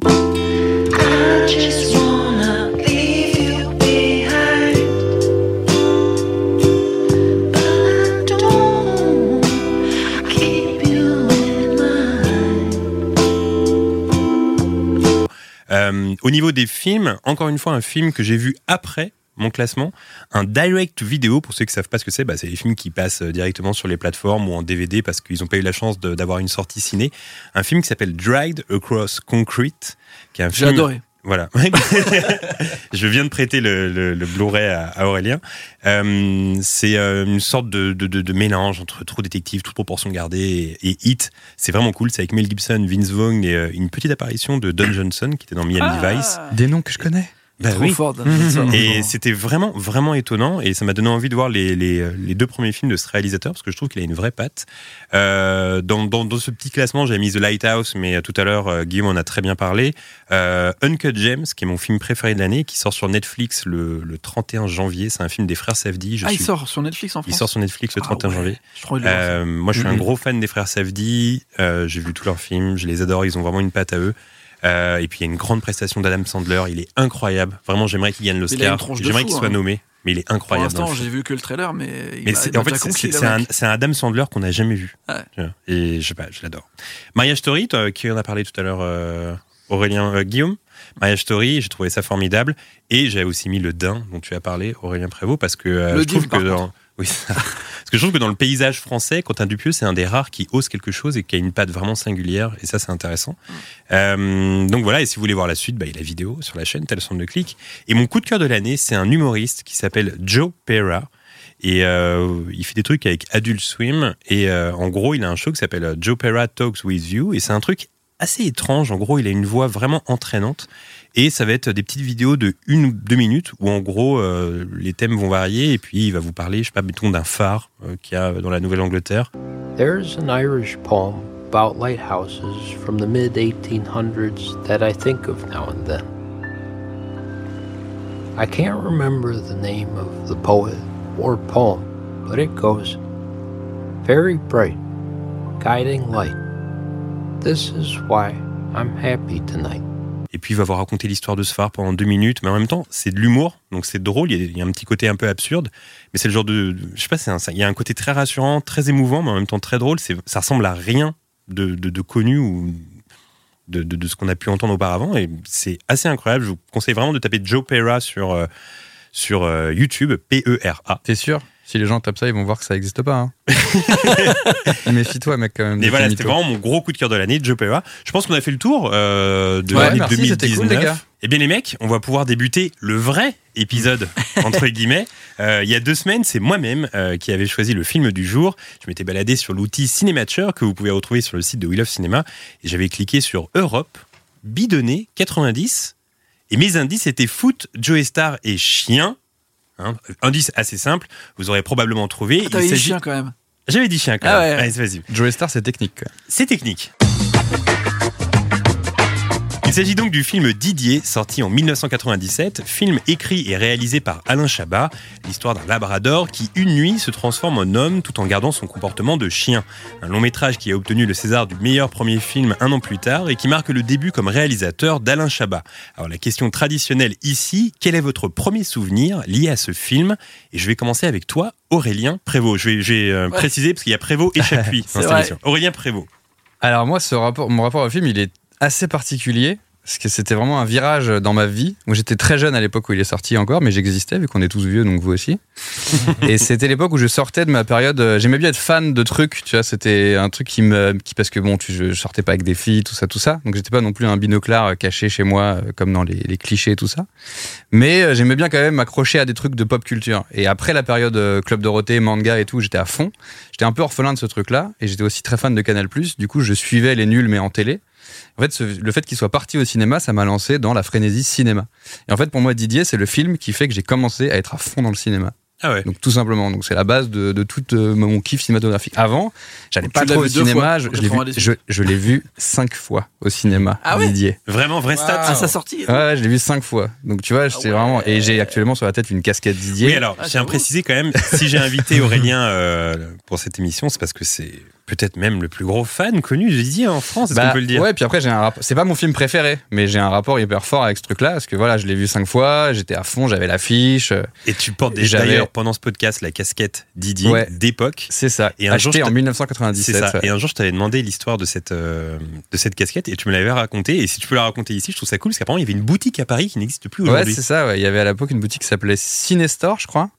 Et tu pouvais, c'était- j'avais trouvé le truc dans les magazines à l'époque où tu avais, enfin, je sais plus dans quel type de magazine, ça a tellement changé. Genre les a vieux Mad. Movies, les vieux Ouais, Impact. Impact. Et t'avais une page où t'avais Cinestore et t'avais euh, plein de petites goodies de trucs américains, mais tu sais, c'était des aliens, des trucs et tout. Moi, je Ouais. connaissais pas parce que je connaissais pas le cinéma à l'époque. Tellement une vraiment pas si on revenait dans le temps et qu'on allait dans cette Ouais, boutique. Et je me rappelle que j'avais acheté du coup la casquette Friends, le, la casquette Didier, le t-shirt Didier et un t-shirt Friends. Parce qu'à l'époque, ça n'existait- il y avait rien, il y avait des, il y avait Ouais, des bah, produits dérivés nulle Il n'y a part. pas Internet, Il n'y avait pas internet, et à la Fnac, il y avait, il y avait rien. Tu sais, il y avait zéro goodies et tout. Donc ouais, j'avais été sur Paris juste avant d'aller à l'enregistrement de la grosse émission. Donc c'était très axé Oh fan euh, les Ah nuls ouais. quoi. Ouais. Et du coup, j'avais cette casquette là que je ne portais pas, car euh, à l'époque même porter une casquette à l'école, euh, surtout si c'était pas une Nike, tu vois, c'était chaud. J'allais me faire défoncer. J'étais plutôt charrier avec un petit toutou comme ça sur le truc. bah, je faisais des vannes en soi, mais j'étais plutôt discret. J'essayais Ouais, pas non plus de. Je crois que mais je me cherchais un peu à l'époque. Mon modèle de fringue c'était Chandler, tu vois. Ah ouais, j'ai toujours, j'ai toujours été un peu, je sais pas, mon positionnement bizarre. Et du coup, Didier, le j'étais à premier fond à avoir dedans. Chandler en modèle euh, vestimentaire. Ouais, bah j'étais crois. en, en seconde. Je me rappelle que j'achetais des cols en V et des pantalons un Tout peu le monde à a porté pince. les cols en V, non? Col V, non? Bah pas. Ah non, pas moi. pas Non, en, personne. en Euh, si, en euh, euh, Col V en- acheté chez Célio 1999. En troisième, en Hein. troisième. Bon, bref, on s'en fout. mais- et du coup, ouais, Didier, pour moi, c'était ma. Et les nuls et tout ça, c'était ma nouvelle famille et mon nouveau truc et tout. Et je me rappelle que je partais en colo et on me forçait, j'aimais pas trop. Parce que j'avais mes potes de quartier et j'en voulais pas d'autres. Et du coup, j'avais enregistré sur des cassettes euh, Didier, Delphina Yvan Zéro, premier film de Dominique Farrugia qui est sorti euh, un an avant, un truc comme ça. Et je, les- et je les écoutais. J'écoutais pas de musique. J'ai, j'ai- quand Ah. jeune, j'écoutais pas de musique. T'écoutais Avant, j'écoutais les, j'écoutais les musiques de Ranma et tout des mangas quand j'étais plus jeune. Après, j'avais rien. Et du coup, j'ai, j'enregistrais les films avec un dictaphone et je les écoutais dans le bus. Wow. dans le truc. J'écoutais les films, ouais. J'avais Oh, ça et un spectacle d'Elie et Dieudonné, je crois. Ouais. Donc, les, du coup, Après, ça c'est. s'écoute plus qu'un film, par exemple, un Ouais, spectacle. mais, Ouais, mais ouais. du coup, c'est dans, en moi, tu vois. C'est, Ouais. je connais des répliques par cœur qui n'ont aucun intérêt, tu sais, qui ne sont même pas drôles, que Comme personne par ne exemple, connaît. une de Didier. Bah ça c'est à moi et c'est pas un chiffon que dit Isabelle Gélina quand elle vient chercher ses affaires Ah ouais. à la 49e minute. Non, non, c'est pas j'exagère. Mais par exemple, cette réplique est culte avec moi et mon meilleur pote et mon Ouais. ref, mais ça n'a aucun sens. Ça n'a aucun sens. C'est totalement déconnecté de tout. Donc voilà, j'ai un rapport très fort euh, au film, quoi. Et- mais même quand je le revois aujourd'hui, je le trouve super et tout, mais c'est pas du tout mon film préféré. Et je trouve que les, en gros, les scènes avec Chabat et, et Bakri, parce qu'en gros, pour ceux qui, le, le- Bakri n'a pas de chien, il garde un chien. Ouais. C'est le chien de sa sœur ou d'une pote, quoi. Et le chien se transforme en Alain Chabat. Mais de base, il aime pas les chiens, il est grognon à la Bakri et tout. Et ensuite, ça- ce qui est fou dans ce film, c'est le comique de situation de Bakri qui comprend que c'est son chien, qui est devenu Alain Chabat, et qui du coup essaye de l'éduquer, de lui parler et de le transformer en footballeur parce qu'il est dans la merde à côté, parce qu'il est agent de joueur et qu'il lui faut un nouveau joueur absolument. Et du coup, bon, bah, il y a toute une histoire où je suis pas forcément à fond sur Enfin, il Ouais. y a une vraie histoire où tu n'as pas envie de la regarder cinq fois forcément, mais toutes ces scènes de comédie entre les deux, c'est incroyable. Ouais. Et tu sens très bien que chaque fin de scène, c'est parce que la seconde d'après, ils explosent de rire. Ouais, c'est Mm. sûr. Parce que c'est comment tu veux garder ton sérieux? À Chabat, il joue un putain de chien avec le regard Ouais. mort, tu sais, avec le regard con de Ouais. chien là. D'ailleurs, j'avais Et lu il est hyper interview, premier euh, degré, c'est incroyable. J'avais lu une interview de- d'Alain Chabat récemment qui disait que euh, à la base, ils avaient commencé à, à- à tourner des scènes avec Chabat qui portait euh, une perruque blonde parce que le Labrador est blond. Enfin, Ok. il, c'est il y a des labradors euh, marron, noir, blond, Ah ouais un labrador blond. Et il avait une perruque blonde. Et en fait, en regardant les rushs, il s'est dit, bah, en fait, ça marche pas trop. Puis ça, fait, il ça rapporte Ah ouais. un petit côté un peu guignol, un peu. euh, on va assumer le truc, je suis brun, et puis voilà, je reste comme ça. Puis on se dit juste que c'est un chien qui s'est transformé en humain. Puis Mais il a voilà. une petite Mais coupe quand même un peu euh, plus. ouais, bouclé un petit Un peu. peu frisé, ouais. D'habitude, il était un peu plus. Enfin, on voyait moins plus cheveux. ouais, il, il s'est laissé un Elle peu laissait pousser les pousser. cheveux.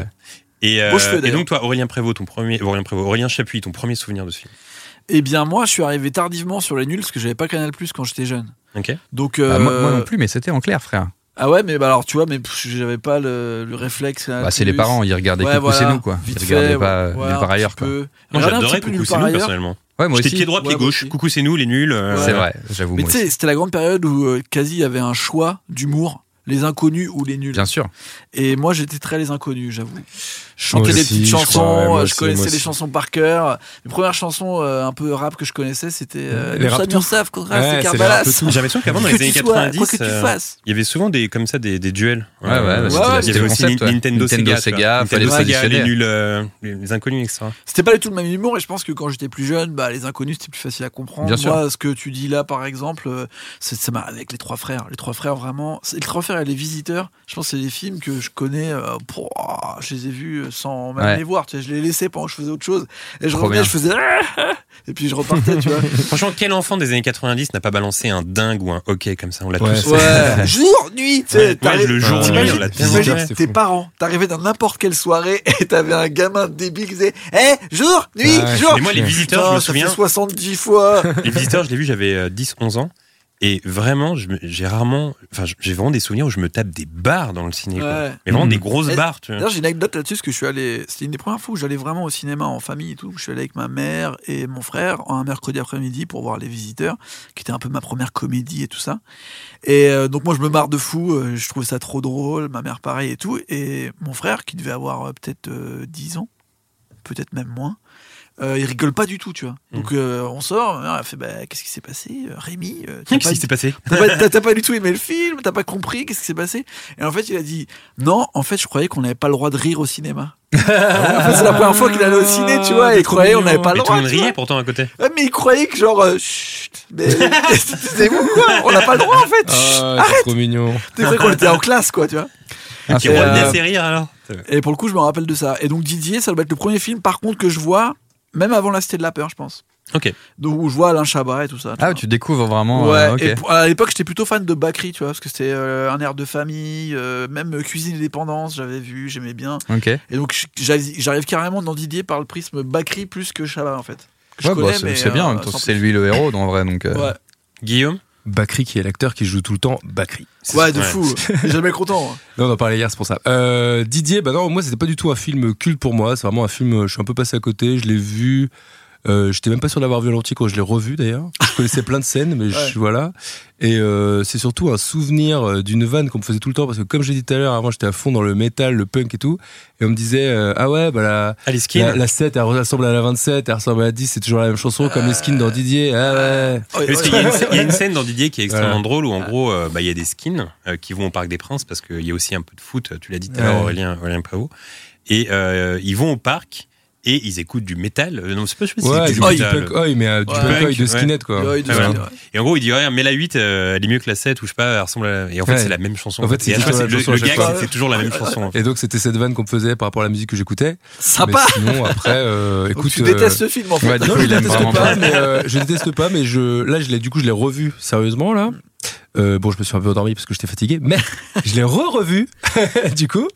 Et euh, effectivement, quand tu le vois maintenant, bon, euh, pour ceux qui vont le découvrir, bon, ça a un peu vieilli quand même. Ouais, d'accord.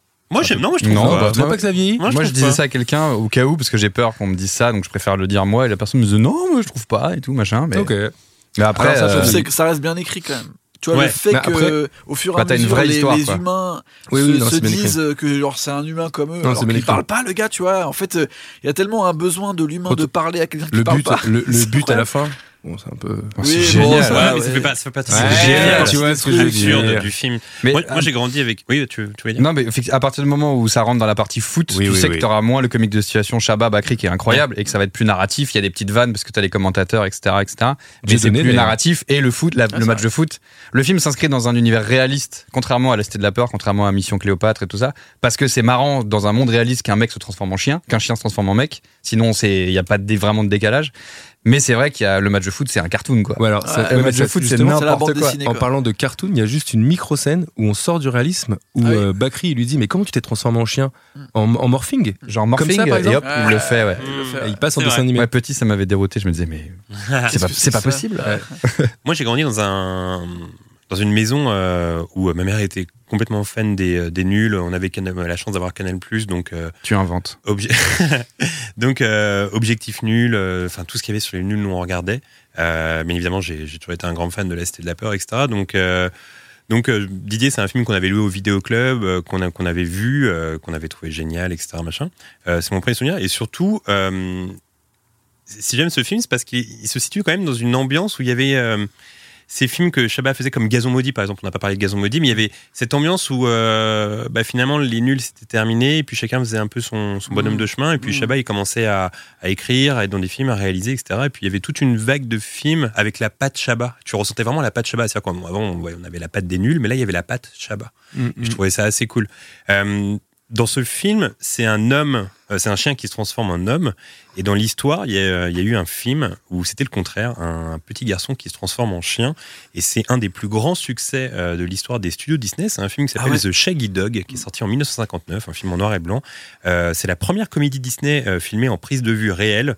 Et euh, voilà, comme j'ai dit, c'était un des plus gros cartons de l'histoire de- des studios Disney, si on prend en compte l'inflation. Euh, et comme je l'ai dit, voilà, c'était l'inverse. C'était un garçon qui se transformait en chien. Il y a eu un remake de ce film en 2006 avec Tim Allen et avec toujours une sorte de bobtail en personnage principal. Donc euh, voilà, c'est un peu l'inverse de Didier Pas finalement. mal. C'est un peu l'inverse de Didier. Euh, alors finalement, dans ce film, Alain Chabat vole le boulot des chiens acteurs et chiennes actrices en interprétant avec brio le rôle d'un toutou. Pourtant, des chiens qui jouent à merveille dans l'histoire du cinéma, il y en a, il y en a eu plein, Guillaume. Et il y en a eu plein et j'étais vraiment très content que tu me proposes cette chronique des chiens connus. Eh ben parce oui. que je partage euh, comme toi l'amour des toutous. Et on va commencer tout de suite avec un des plus célèbres, mais quelle histoire Lassie, Lassie chien fidèle, célèbre colis à poils longs, qui voit sa première apparition à l'écran en 1940 dans les studios de la MGM, dans le film, évidemment, Lassie chien fidèle, Lassie comes home en anglais, et qui donnera par la suite moult suites et adaptations en tout genre, et même un dessin animé encore diffusé aujourd'hui sur TF1, c'est-à-dire la longévité de ce culte autour de ce chien. Incroyable. Alors à la base, Lassie est une femelle, mais elle est jouée dans un film par, elle est jouée dans le film par un mâle du nom de Pal. Et pourquoi ne pas avoir choisi une femelle pour interpréter le rôle de Lassie, me direz-vous? Eh bien, c'était le cas dans les premiers jours de tournage, mais notre bon vieux Pal, qui était alors assistant cascade, Le chien était assistant cascade? Il était assistant Trop cascade bien. Pal à la base, tu vois. Et euh, en gros, cette femelle, elle jouait bien, mais sans plus, tu vois. Et on se rendait compte qu'à chaque fois qu'on filmait Pal, bah, euh, il avait ça dans le sang, quoi. Ouais, tu vois. Et il était ouais. très bon. Et du coup, euh, ils ont tège euh, la femelle. Et ils ont gardé Pal pour le rôle titre. Ce qui allait changer sa vie ou la vie de ses maîtres à tout jamais, puisque après le premier Lassie, il sera à l'affiche de six autres films en tant que Lassie des années 40 à 50 et deux pilotes pour la série télévisée Lassie en 54. Et là, vous me dites, attends, il doit être blindé, Pal Alors Attends, depuis il tout à l'heure, on ne dit rien depuis tout à l'heure, parce que tu nous dis... je Alors là, sais. vous me direz, mais on ne Et dit là, rien vous du me tout. en. Et là, vous me dites, mais attends, il doit être blindé ce chien. Ouais. On Et ça. euh, effectivement, euh, effectivement, figurez-vous que dès le premier film, il a gagné euh, deux fois euh, le salaire de sa jeune costard de l'époque, qui n'était autre qu'Elizabeth Taylor, Ah ouais. et qui tournait là son deuxième film. C'est-à-dire qu'il a gagné deux fois plus qu'Elizabeth du Taylor. coup, dans c'est le même les chiens sont mieux payés que les du femmes, chien quoi. qui touchent le salaire, j'imagine. Bah effectivement, oui. Voilà. Oui, je pense. Bah, Ça sinon, va sur c'est le une compte en banque du chien. Sinon, c'est une galère. ouais, effectivement. Et Quand du il aura coup, 18 ans. euh, et du coup, Et comme les euh, chiens n'ont jamais 18 ans, c'est Ah, une voilà, c'est nickel. C'est une grosse douille. Quand tu seras majeur, allez, salut Bah c'est ça. Et du coup, euh, vous allez arrêter de rire tout de suite parce que notre bon vieux Pal est décédé ensuite, évidemment. En On imagine que le 1958. premier Lassie est mort. Et il est décédé. Moi, je trouve en- ça marrant, moi. Il est décédé justement à 18 ans. Il est Gervais. Décédé euh, aveugle et sourd. et Ah ça a plongé son propriétaire Paul Weatherwax dans une profonde dépression qui durera plusieurs années. Dépression parce qu'il touchait plus de thunes du coup, Bah, c'est ça, c'est ce que je me suis dit. En fait, je me suis dit, comme un énorme bâtard, je me suis dit, ouais, bah d'accord, parce que t'avais plus de thunes, quoi. Non, mais en fait, bon. C'est les deux, c'est les deux. Oui, c'est les deux. Mais euh, qui devait interpréter Lassie après tout ça? Puisqu'effectivement, Pal était le meilleur Lassie. Bah, Poule. Eh bien, l'histoire est belle, puisque Lassie, c'est resté dans la famille. En effet, cinq des fils de Pal ont Ah, interprété. Lassie dans la série. Le premier étant Lassie Junior, qui prend le relais dès 54 à l'âge de 3 ans. Et après sa mort, c'est son fils Spook qui se chargera d'endosser Putain, les, ce les rôle fils culte. d'eux, moi, ça m'énerve dans le cinéma. C'est du piston un peu. C'est du hein. piston, Ouais. hein, à fond. Ça veut dire quand même que le propriétaire a continué tranquillement de se faire de la thune. Bah, tu verras qu'il a pas, il avait pas que Lassie en plus. Ouais. Il avait d'autres. Ah. euh, Bon, en même temps, c'est c'est dans ce qu'il faisait, donc c'est Ah, normal, C'est un repéreur de talent. Il repère les talents. Il euh, repère les chiens talentueux. Et donc, euh, en face de Lassie, il y avait un autre chien très célèbre avant, évidemment, Rintintin, ce berger Ah, allemand, eh qui a une histoire extraordinaire. Déjà abordée dans notre vidéo spéciale de le studio Warner, pour ceux qui l'ont vu. Euh, une vidéo TFTC qu'on a eu le plaisir de tourner euh, au studio réservé pour l'occasion. Bon, C'était on pas beau, pour- hein. On n'est pas là pour On ça. Oh, s'autosuce, mais c'est bien, On s'autosuce, mais bon, voilà. Et euh, en fait, ce chien, il est né sur un champ de bataille en France pendant la Première Guerre mondiale. Il a été secouru puis adopté par un soldat américain du nom de Lee Duncan, qui le ramena aux États-Unis. Il va le surnommer Rinty et il va l'entraîner pour devenir acteur de film muet. Et Rinty, il devient tellement bon acteur qu'il va jouer dans 27 films à Hollywood. Et pour parfaire sa légende, il, va, il aurait dû gagner l'Oscar du meilleur acteur à la première cérémonie des Oscars en 1929. Mais c'est finalement pour ne pas faire polémique que l'Académie décida qu'il fallait le donner à un être humain et non à un chien. Fou, Sinon, même. Weinstein et Beski après, c'est relou. Et du coup, ils l'ont donné à, ils l'ont donné à Emile Jennings. Vous savez qui c'est Emile Jennings? Pas du tout. C'est un comédien allemand très connu dans l'ère du muet. Donc au final, euh, qui est le plus connu maintenant, Rintintin ou Emile Jennings? Ils auraient mieux fait Ben de oui. filer à Rintintin. C'est vrai que ça, à l'époque, euh, c'est vrai que les chiens, ils étaient aussi bons que nous au cinéma quand c'était muet. Avait pas la parole, donc ils parlaient pas, non plus, on s'en foutait. en fait. ça vrai pouvait marcher en fait. C'est vrai ce que tu Bah, dis. c'est vrai que artiste direct, il y a un chien. Et ben voilà, Ouais. retiens bien cette info du cinéma muet parce que c'est la fin de cette chronique. Ok, j'en Ah oui, non mais t'inquiète. Et, Bon, bah, c'était bien euh, cette chronique. Rintintin, non mais Rintintin, il est mort en 1932, mais c'est Rintintin Junior qui a repris le flambeau, comme avec Lassis et son fils, et ensuite tous les autres membres et cousins éloignés de sa famille jusqu'à aujourd'hui, puisque le dernier Rintintin en date, il s'appelle Rintintin 12. C'est le pape, le gars, C'est son nom quoi. Rintintin 12 est désormais une marque déposée avec un nom de domaine déposé, rintintin.com. Alors j'ai essayé d'y aller, mais il y a rien. Ah. Et il y a même eu brièvement, brièvement un musée Rintintin au Texas, fermé depuis. Mais vous l'avez compris, comme la scie, ce chien est rentré dans la légende. Autre légende moins connue peut-être, mais de grand talent, laissez-moi vous parler de mon favori, le premier voyageur spatio-temporel, j'ai Ah, nommé mais oui, Einstein. Einstein, bien joué, Ah. Einstein, Ouais. qui est en réalité, et j'étais très Un, déçu, un animatronique.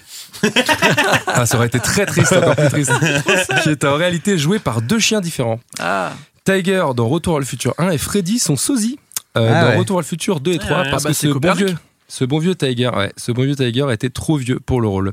ah. Tiger appartient au dresseur Richard Calkins. Et Richard Calkins, figurez-vous, il est aussi le propriétaire de Harvey, le chien d'Eliott dans E.T. Autant Ah, vous dire mal. que dans son jardin, il a deux chiens cultes. Bah oui. C'est sont, qui sont Ah, vraiment euh, C'est ouf, tu inventes, mais c'est ouf. qui sont vraiment décédés depuis, mais autre chien culte est ce cher au, est cher au cœur de JB, Beethoven, Saint-Bernard de 90 kilos, qui s'appelle en réalité Chris. Ah oui, Chris. Ah oui, Chris. Oh oui, quand même. Ah ouais. Pourquoi pas Chris, et qui a joué dans les deux premiers opus, il aura fallu, euh, pour le premier Beethoven, 8 doubleurs cascades et silhouettes pour le premier film, et aussi 16 chiots pour jouer l'évolution de Beethoven. Après, euh, après ça, il a pris sa retraite, Chris. Ah ouais. Il a fait Ah que ouais. ça. ouais. Il a fait que ça. Après, il n'avait plus rien à foutre.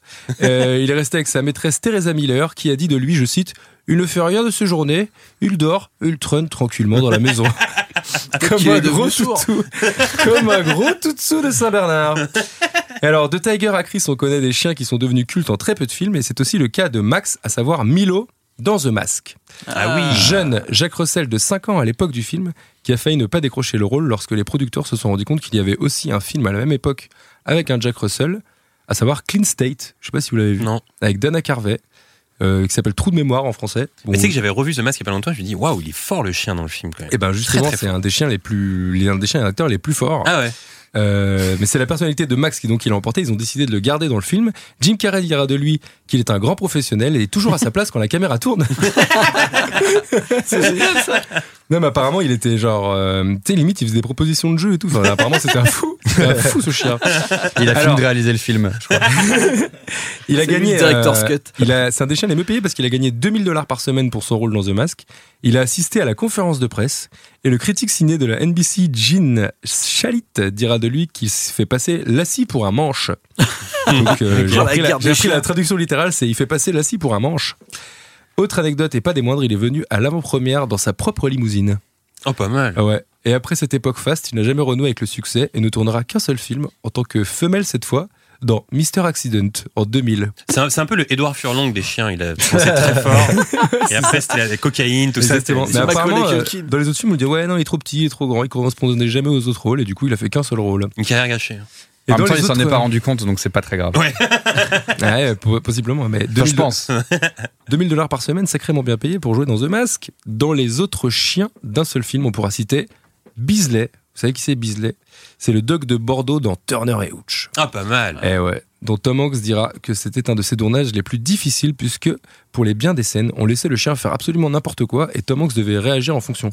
Ah, C'est-à-dire qu'il y avait pas des, il y avait des trucs écrits, mais en gros, euh, c'est genre bon vas-y, il va manger les papiers puis tu te démerdes. et euh, célébrité courte pour Beasley, mais célébrité quand même puisque dans son contrat, il était stipulé qu'il devait se déplacer uniquement avec son propre jet privé. Ah ouais. Ah, Sachant que. Turner Hooch, c'est quand même pas un méga succès. Pour ceux qui connaissent pas, c'est un des premiers, enfin, pas un des premiers films, mais grand- c'est au début de la carrière de Tom Hanks. C'était un film Walt Disney. Film comique. Et en gros, c'est un film comics avec un, un film comics, un film comique avec un flic qui doit faire équipe avec un chien. Donc Et le surtout, oui, voilà. Beasley. Parce qu'il faut rappeler quand même qu'il y avait une grosse mode dans les années 80 des films comme K9 avec euh, Bellucci, les films euh, où il y a un duo flic-chien Ouais. euh, pour résoudre une enquête. C'était vraiment la grosse mode dans les années 80. Exactement, ça. exactement. Comme, comme dans la vraie vie à l'époque. Mais d'ailleurs, il n'y a pas de film euh, chien flic français.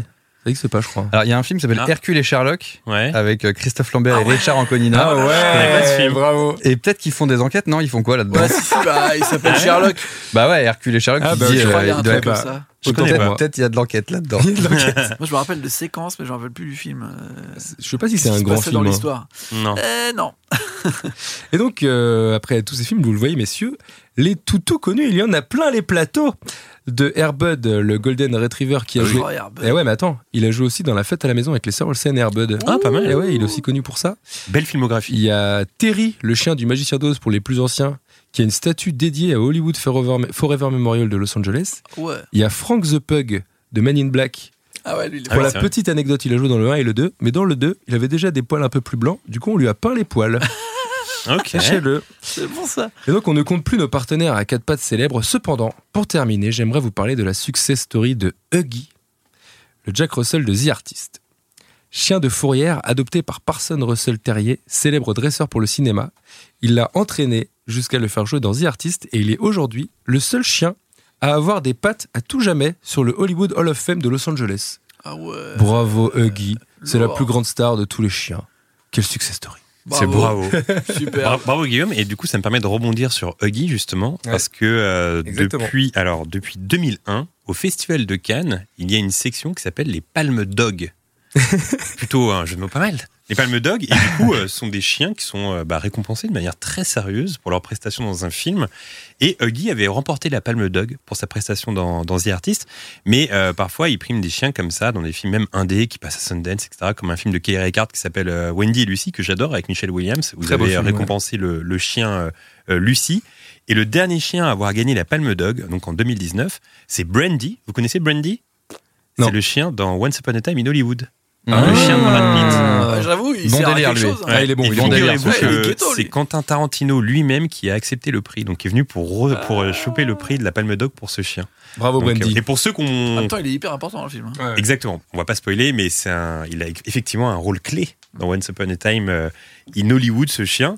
Donc euh, voilà, bravo pour cette petite. Eh euh, ben, merci, bravo à tous les toutous. Bravo à tous les toutous. Je peux me permettre de rajouter un film, parce que ça se trouve, les gens qui sont fans de films avec des chiens ont pris des notes et tout. Bien entendu. Il y a un film que j'aime beaucoup, qui est un peu tristoun, mais je le dis parce qu'on dirait que c'est un film nul. C'est Marley et moi, avec euh, cool, Owen film. Wilson et Jennifer Aniston. Ah oui. Vu la promo française et la jaquette du DVD, t'as l'impression que c'est une comédie nulle et tout machin. Mais en fait, c'est vraiment- par euh, Owen Wilson.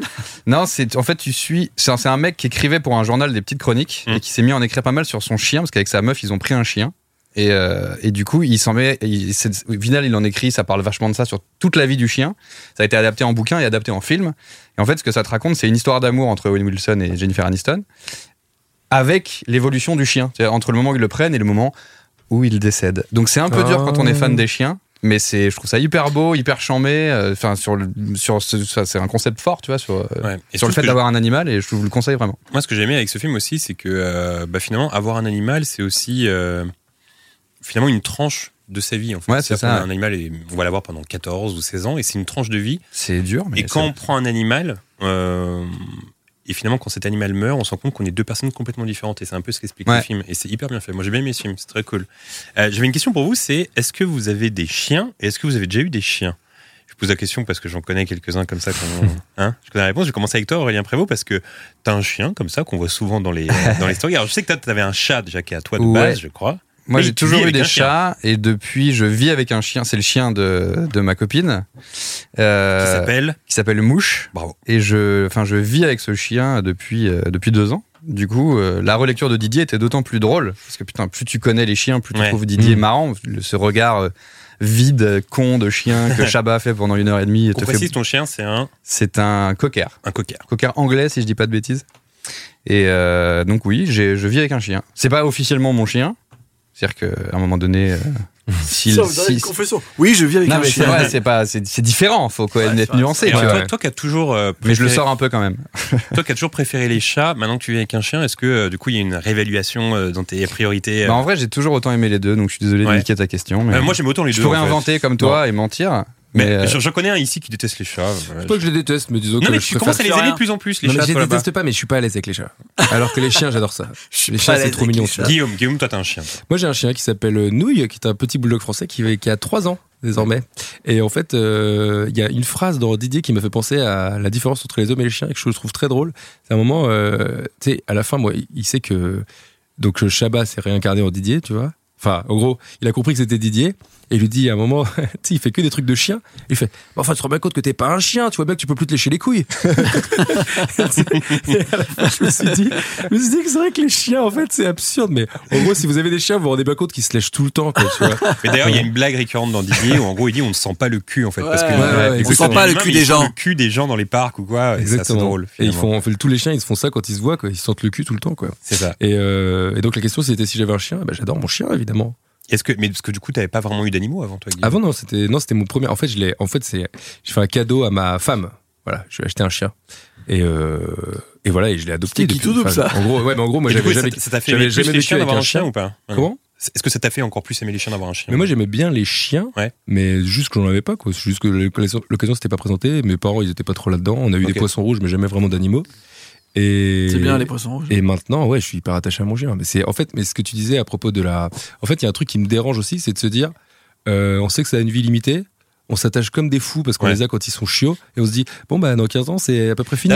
Il y a un truc qui m'a Ah, il y a un c'est un truc peu qui de m'a la tristesse à saoulé. rebours en fait. bah, C'est comme, c'est un peu comme une histoire d'amour aussi, mais, Ouais, mais parce donc- que ça va durer plus longtemps. Tu connais la fin techniquement. quoi. Il y a un truc qui m'a toujours saoulé, c'est euh, moi j'ai toujours eu des chiens hein. et des chats. J'ai eu euh, un bobtail qui s'appelait Dundee, donc c'est bobtail, c'est des gros chiens comme Mm. ça, avec euh, vous savez avec les franges devant les yeux là, ils voient pas comme ça.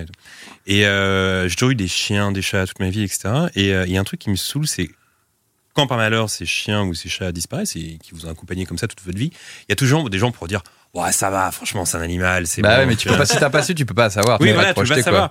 Mais D'ailleurs, ce fameux discours, qui minimisent ça. Tu m'avais envoyé une vidéo de hum, comment il s'appelle cet acteur qui joue tout le temps avec Hitchcock? J'ai oublié. Euh, James Stewart.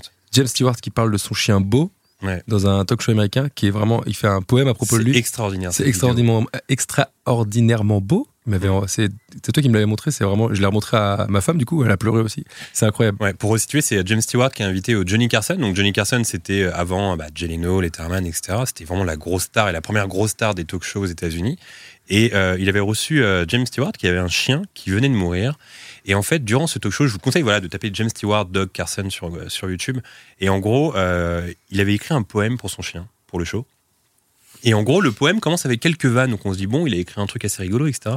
Mais très vite, il y a un switch où en gros, il parle de son chien, puis il raconte que son chien lui manque, etc.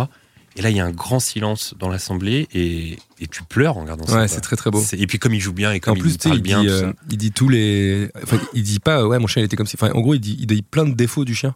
Mais à la fin, on se rend compte que bah, c'est ça qui nous manque, tu vois. C'est genre, ouais, bah, tu, tu sais, tu, déchirais mes pantoufles, tu faisais ci, à chaque fois que je t'appelais, tu venais pas. Mais tu sais, du coup, euh, ça me manque que tu viennes pas, en fait, tu vois. And there are nights when I when I think I feel that stare, and I reach out my hand to stroke his hair, and he's not there. Ah, c'est beau. hyper beau. Bah, beau. vraiment de regarder l'appelait, ça. il venait pas. Bah ouais. Ça, ça reste. ça. ça, ça reste.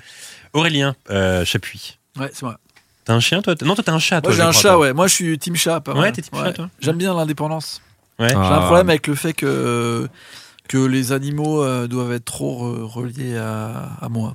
Ouais. Voilà. J'aime bien quand T'as il la ça de les sortir, quoi. Il y a peut-être de ça aussi. C'est c'est pas faux, c'est pas faux. Non, mais j'aime bien les chats, j'ai toujours eu des chats et euh, je sais pas, euh, le fait. Enfin, on se comprend. On se Ouais. regarde et on fait ah, Vas-y, va faire tes affaires, toi. Il s'appelle comment ton chat, toi? Mon chat, il s'appelle Nick Too. Nick tout. Ah, Très pas bien. mal. Ok. J'avoue, il, euh, je lui ai donné un mauvais nom quand même. Parce que euh, des fois, tu te réveilles, tu ouvres la porte de la salle de bain et pouf, il te saute dessus, il s'arrache sur toi derrière. C'est un truc, j'aime bien le fait que ça reste sauvage en fait. D'accord. Tu vois Et puis surtout, s'il euh, s'il fait des conneries et que tu veux qu'il arrête et que tu lui dis nique tout, et il Ouais. continue. Bien sûr. ouais. C'est ça le, le C'est problème. ça, c'est- un, c'est un puissant fond. Euh, voilà. Ah, moi, j'ai pas de euh, chien, j'ai un, j'ai un chat qui s'appelle Harpo que j'avais trouvé quand j'habitais à Montréal, euh, chaton.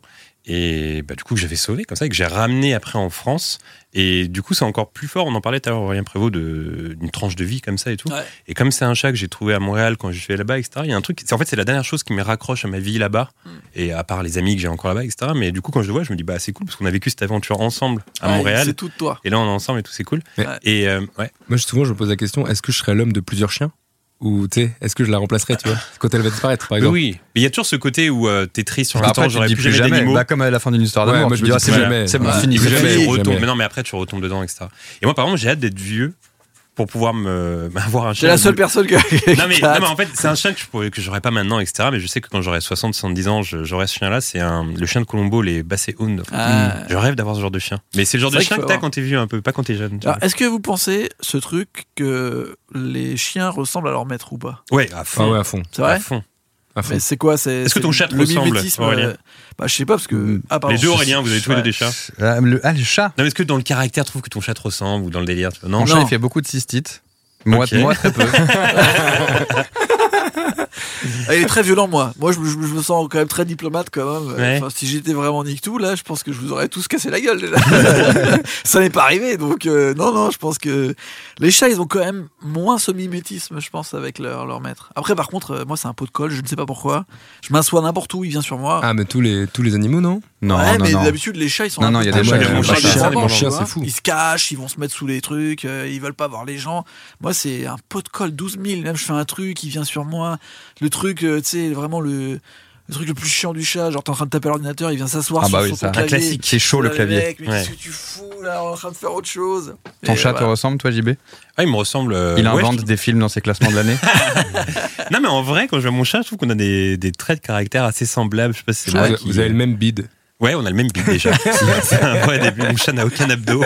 Ça Il collectionne les figurines. Ouais, non mais non mais c'est drôle. Et puis en plus les j'ai un... figurines de souris? Non, je, fais un, je fais un truc assez drôle avec mon chat. Bon, ça, ça va paraître très.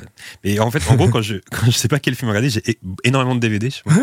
Et parfois, quand je sais pas quel film regarder, j'en mets trois par terre et je mets des trois petites croquettes dessus. et la première qui bouffe, bah, je choisis ce film. Ah, Donc, mal, en fait, mon chat est cinéphile et il m'aide à choisir mes films en fait. Alors j'ai l'impression, c'est moi, je, je regarde souvent tes stories, JB, et euh, ton chat regarde des films.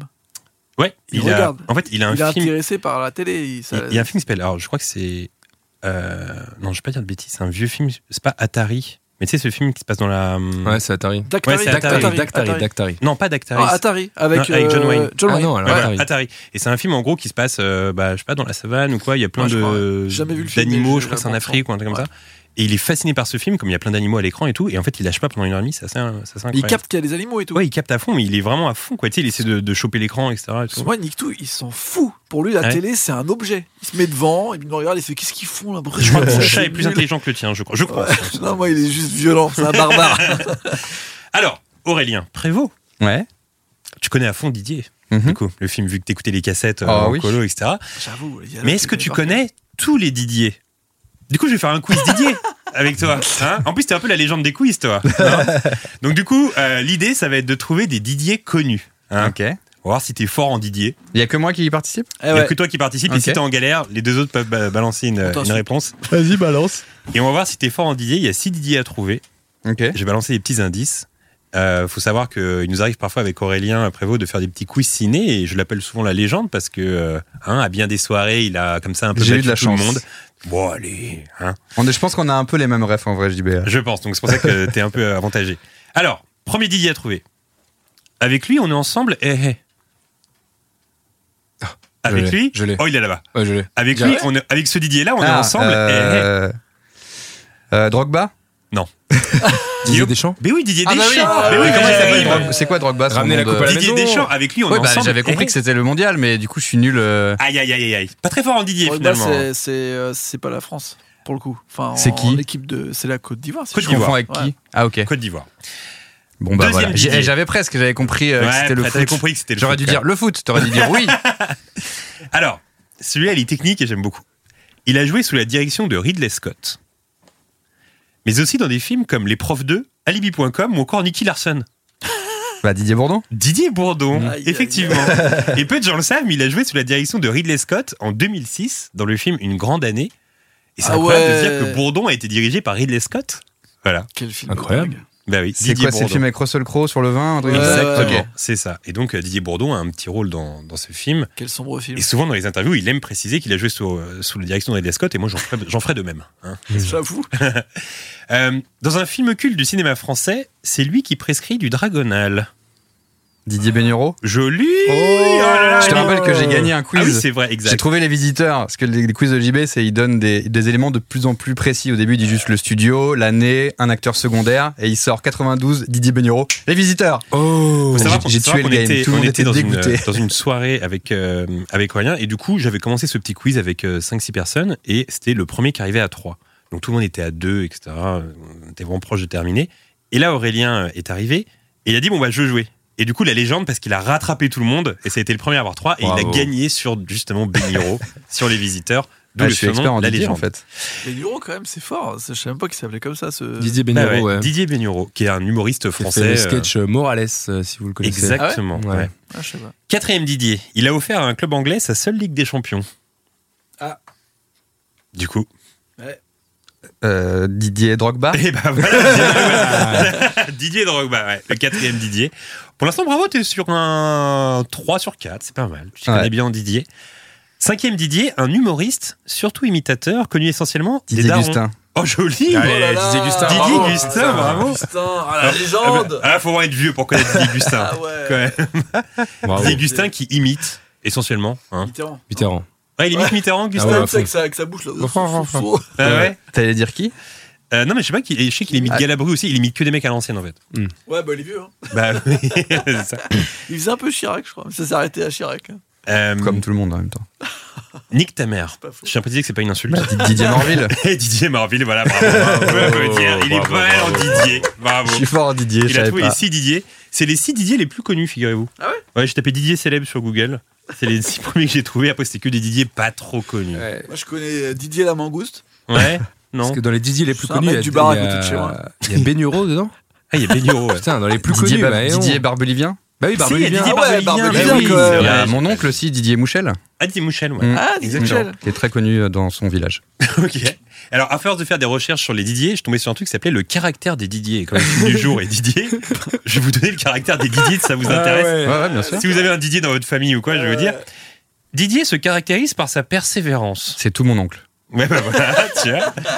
Curieux et avide de connaissances, il aime se cultiver. C'est le cas de ton oncle Non. Non. Loin d'être procrastinateur, il aime finir ce qu'il entreprend, ce qui fait de lui quelqu'un d'efficace. Les Didier sont très efficaces. Dans le Ouais, travail, C'est vraiment Ouais. un truc que tu peux dire sur tout le monde. quoi. Et ça, j'adore, c'est la dernière phrase sur les Didier. Sur le plan amoureux, une fois qu'il s'engage, c'est pour la, La vie. vie. Ah bah c'est ça c'est tout mon Il n'y a aucun Didier qui a trompé sa meuf. Ah bah, peut-être qu'il a trompé, a ma tante, ça je sais pas, mais Mais non, quand il s'engage, c'est pour la vie en général, les Didier. Ouais, vraiment bah. partie des... Barbelivien, j'ai un doute. hein. je le vraiment dirai à ma tante. des prénoms devenus euh, désuets pour les enfants. Mais oui. Il n'y a plus d'enfants qui s'appellent Didier. Non, c'est terminé. Ah, Parce que non. la dernière fois, je pensais à des noms, même nous en fait, autour de ce plateau, donc on a Guillaume, Aurélien, Jean-Baptiste, c'est terminé ça. On donne plus ces noms. Ouais. Jean-Baptiste, non, c'est foutu. hein. Ouais, bon, allez. là. Aurélien, on l'a jamais trop donné. Ah Ouais, on a quand même deux sur le plateau. C'est mais une bon. génération. Ouais, ouais, non, non, c'est une Aurélien, il y en avait plein dans ma classe. Non, Ah c'est dur, génération, euh, ouais, je moi, on m'appelait Adrien, on me disait ton Ah, prénom n'existe pas. moi. Mais tu sais que j'ai Adrien. j'ai appelé, je t'ai appelé Adrien lors d'un podcast, Bah oui, rappelles mais les gars, à quel moment Aurélien et Adrien Je sais ça pas, se il y a- Bah, le rien, c'est Ouais. pour eux, c'est Oh. Mais tu vois, Adrien. moi par exemple, on Ah, mais m'appelait les gens, c'est des, Jean-Sébastien. Ouais, c'est comme Guillaume Jérôme. C'est pareil. Guillaume Jérôme aussi. Ah ouais, on Jérôme, t'appelait. Jérôme, toi? Non, on m'a toujours appelé Guillaume, mais Guillaume Jérôme, ça existe. Alors, Guillaume a récemment euh, appris, et tu tu l'avais partagé en story, a récemment appris que Guillaume c'était une expression pour dire niais. Oui, exactement.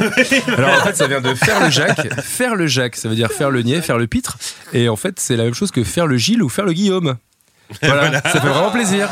C'est un prénom de niais. Un prénom de débile. Je pense que tes parents n'avaient pas l'info quand ils ont choisi ce Si, si, prénom. si, si, ils l'ont fait exprès. ouais. Ouais, c'est- Alors que nous, Aurélien, ça vient de l'empereur Aurelius, qui Ouais, était non, un- non, non. tu vois, c'était Qui quand exterminait même- des gens. Oui, bah oui, comme tous les empereurs, bien sûr, mais euh, quand même. Nous, on n'a pas beaucoup d'Aurélien connus. Il y a Orelsan, Il y a qui s'appelle qui- qui s'appelle pas vraiment Aurélien, du coup. Euh, il y a quoi comme non. Guillaume connu Euh, bah, Guillaume le Conquérant. Ouais, Guillaume le. Conquérant, il est pas Guillaume. Tell, Ouais. excusez-moi. Ouais, ouais. Guillaume Euh, Canet, Guillaume. Canet, Guillaume Canet. Euh, Guillaume euh, Durand. Guillaume, Guillaume Durand. Durand. Ouais, que des intellos, qu'est-ce qu'il y a voilà. là Moi j'ai Jean-Baptiste Mondino, photographe. euh, Ouais, c'est pas, mal. hein, Et Jean-Baptiste. Jean-Baptiste euh, euh, décoriste, le petit décoriste, non? Il s'appelle C'est pas comme qui ça? Ah si, oui, c'est vrai. oui, c'est vrai, il s'appelle Jean-Baptiste. Sur ton Et- chemin. Ah bah voilà. Et machin petit Guillaume là, je sais plus comment. Laurent Petit Guillaume. Voilà. Laurent, oui, ça n'a rien à voir du coup. Il s'appelle Laurent, quoi? C'était une, une rêve comme ça qui sort de nulle part. Et Jean-Baptiste Chirac aussi. Ah non, c'est Ah Jacques. Jacques Chirac. Bah oui, rien à voir, Ah encore une fois. Je mélange toujours. Alors, Aurélien Chapuis, cette fois, dans le Oui. film d'Alain Chabat, on trouve des moments où le chien parle furtivement, C'est vrai. car il commence à apprendre des mots. On l'a vu ça déjà, une girafe. Non, what Hmm. Un hibou. Une trompette. Et des animaux qui parlent au cinéma, c'est souvent arrivé. C'est très souvent arrivé, j'ai appris ça en faisant cette euh, chronique justement, et je me suis dit que je pouvais me centrer sur une franchise qui a quand même fait 10 films, dont un qui va sortir le mois prochain, c'est Docteur Dolittle. bien Ah, ouais. Et bah donc j'ai prévu de faire entièrement la chronique dessus. Non, je rigole, je rigole, je rigole. je rigole. En vrai, j'en ai vu aucun et j'ai regardé sur Rotten Tomatoes, tous les films sont à moins de 10%, donc c'est vraiment Oui. la Bon, franchise le la plus premier, il catastrophique. pour un enfant, non Celui d'Eddie Murphy. C'est en fait, il y en a Ouais. eu un en 1960. qui Non, mais celui d'Eddie. Murphy, quand t'es enfant, Ouais, tu regardes ça apparemment, avant. ouais, mais apparemment. euh, Ouais, non. Il y a Jamel qui faisait des voix, moi j'aimais bien. Ah ouais C'est la Ah seule ouais raison. Ouais. Ah ok, bah tu vois, je j'ai même pas, je suis même pas allé jusqu'à là-bas.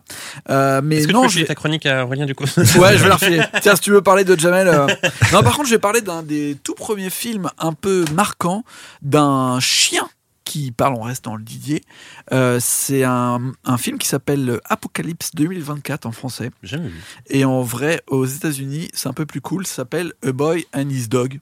On est en 1975 et euh, ce qui est marrant, c'est qu'on va retrouver un mec qu'on a plusieurs fois évoqué dans euh, cet épisode déjà. C'est Don Johnson. C'est lui en 1975 qui est le rôle principal et qui joue avec un chien. Euh, donc j'ai regardé ce film pour vous, hein, parce que clairement professionnel. personne va le regarder. Ça se passe en fait, euh, c'est un peu un truc post-nucléaire. Et en gros, le fait qu'il y ait eu euh, des grosses euh, bombes nucléaires qui tombent a fait que ce chien est devenu télépathique. Et donc il arrive à discuter Je avec Don Johnson. rapport, mais pourquoi pas Je sais pas, c'est un peu un truc. euh, En gros, c'est Mad Max, sauf que maintenant, euh, le, le chien parle avec euh, Don Johnson, il y a que lui qui l'entend. Et du coup, il ouvre pas la bouche, tête. quoi. Ok. Voilà. C'est bien ça pour Ah, réaliser un film. bravo. Ok. Pour le coup, t'as un, un chien qu'on filme tout le temps en gros plan et qui fait juste ça va les gars. Et, et, euh, dessus, t'as as une voix hyper érudite qui dit Comme Je Allô, pense qu'il faudrait peut-être qu'on aille. Ouais, exactement. Ouais, mais du coup, au niveau du rythme, à chaque fois, ça, ça se ressent, je trouve. c'est un peu bizarre. voir Ouais. un chien qui parle pas et d'avoir une voix, c'est- un truc qui fonctionne pas. Tu vois. Et effectivement, dans Allô Maman, euh, le 3, je crois, ouais. ou le 2. je sais Alors, plus. maman, c'est Noël. Allô Maman, c'est Noël. ouais, ouais. je Il y a les chiens là. qui parlent, mais c'est juste des pensées, en fait. Ouais, Bah, je parlais ouf. juste du fait que dans le, le 1, le bébé parle sans ouvrir la bouche. Je savais pas qu'il y avait un chien. Ah bah. Tu considères que c'est un animal. Un bébé est un animal. Non, mais c'est le même délire, quoi. Ouais, ok, d'accord. Mais pourquoi pas Non, c'est une façon de voir les choses. Mais en gros, ce qui est vraiment bizarre en plus, c'est que là, le chien, euh, il est euh, hyper érudit et surtout, il fait des blagues euh, de cul, pas du tout MeToo, absolument Ah ouais. tout le temps, et il veut tout le temps bouffer du popcorn. Ok. Donc, il est avec Don Johnson, ils essayent de, de survivre. C'est un film qui a pas trop marché à sa sortie, on dirait Mad Max, mais sans voiture, juste avec un chien qui parle et qui fait des blagues de cul. Donc, ce qui est marrant, c'est qu'à un moment, on pensait que c'était James Cagney qui allait faire la, la voix de ce chien. Mais en fait, James Cagney, qui était une grande figure des films de, de mafia ou de gangsters dans les années euh, Exactement. 40, 50. c'est lui ça. qui a fait le premier Scarface, si je m'abuse. Et en fait, euh, les réalisa- le Euh, réalisateur. attends, James Cagney, je suis pas Non sûr qu'il. Ah, James Cagney, je suis pas sûr qu'ils sont dans le Scarface. Ok. Non, je- Le il, a, il est dans L'Enfer est à lui, tous ces films-là. Mais Scarface, ça demande. euh, Ah, putain, t'as failli, failli inventer un truc, dis donc. Ouais. J'étais là, genre, sais, en fait, des fois, quand tu quand une certitude, peut-être ça marche. Je vais vérifier et je vais voir pendant que tu. Ça marche. En gros, euh, James Cagney, justement, vu que sa voix était un petit peu trop euh, emblématique, le réalisateur s'est dit en fait, les gens vont se focaliser là-dessus et Mm. les blagues de chiens, ça va pas marcher. Donc, ils ont pris un mec à la place, qui s'appelle Tim McIntyre, que je ne connais pas, j'ai pas trop cherché à savoir ce qu'il fait, mais ce qui est marrant, c'est que c'est lui aussi qui fait toute la musique du film. Euh, donc, c'est bien pour les réalisateurs, ça coûtait un petit peu moins cher et il l'a fait entièrement avec Raymond Zarek qui est un grand compositeur, notamment des Doors. Il était dans les Doors pendant très longtemps. Et euh, donc, euh, c'est marrant ce film en soi. euh, on a l'impression que ça ressemble à rien. Mais en plus, il a influencé le jeu vidéo Fallout.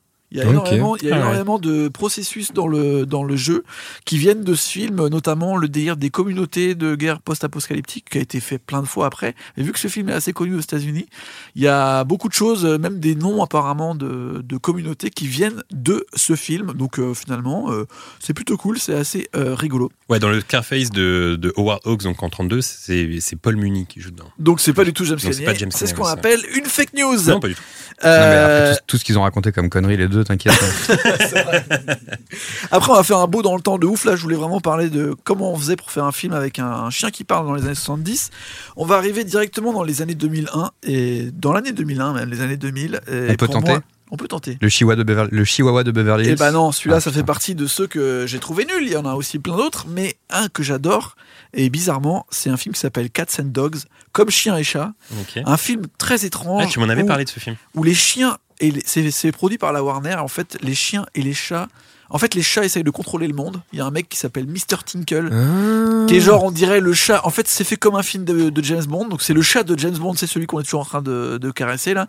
Lui, il essaye de détruire, de, de prendre le, la- le monde en fait Mm. euh, sur les humains, et donc il essaye de tuer les chiens qui eux essayent de sauver les humains. Tout ça sans que les humains le sachent. Donc Ah, personne, on les voit jamais parler. En fait, c'est comme si ça existait vraiment. Et donc, il y a Jeff Goldblum qui essaye de, parce qu'il est le pauvre allergique aux chiens, donc il essaye de trouver en tant que scientifique. J'adore quand il y a un scientifique déjà de base, c'est rigolo. C'est souvent le scientifique, lui. Hein. Ouais, très très souvent. Et euh, il essaye de trouver euh, une recette, euh, une formule pour enlever l'allergie aux chiens.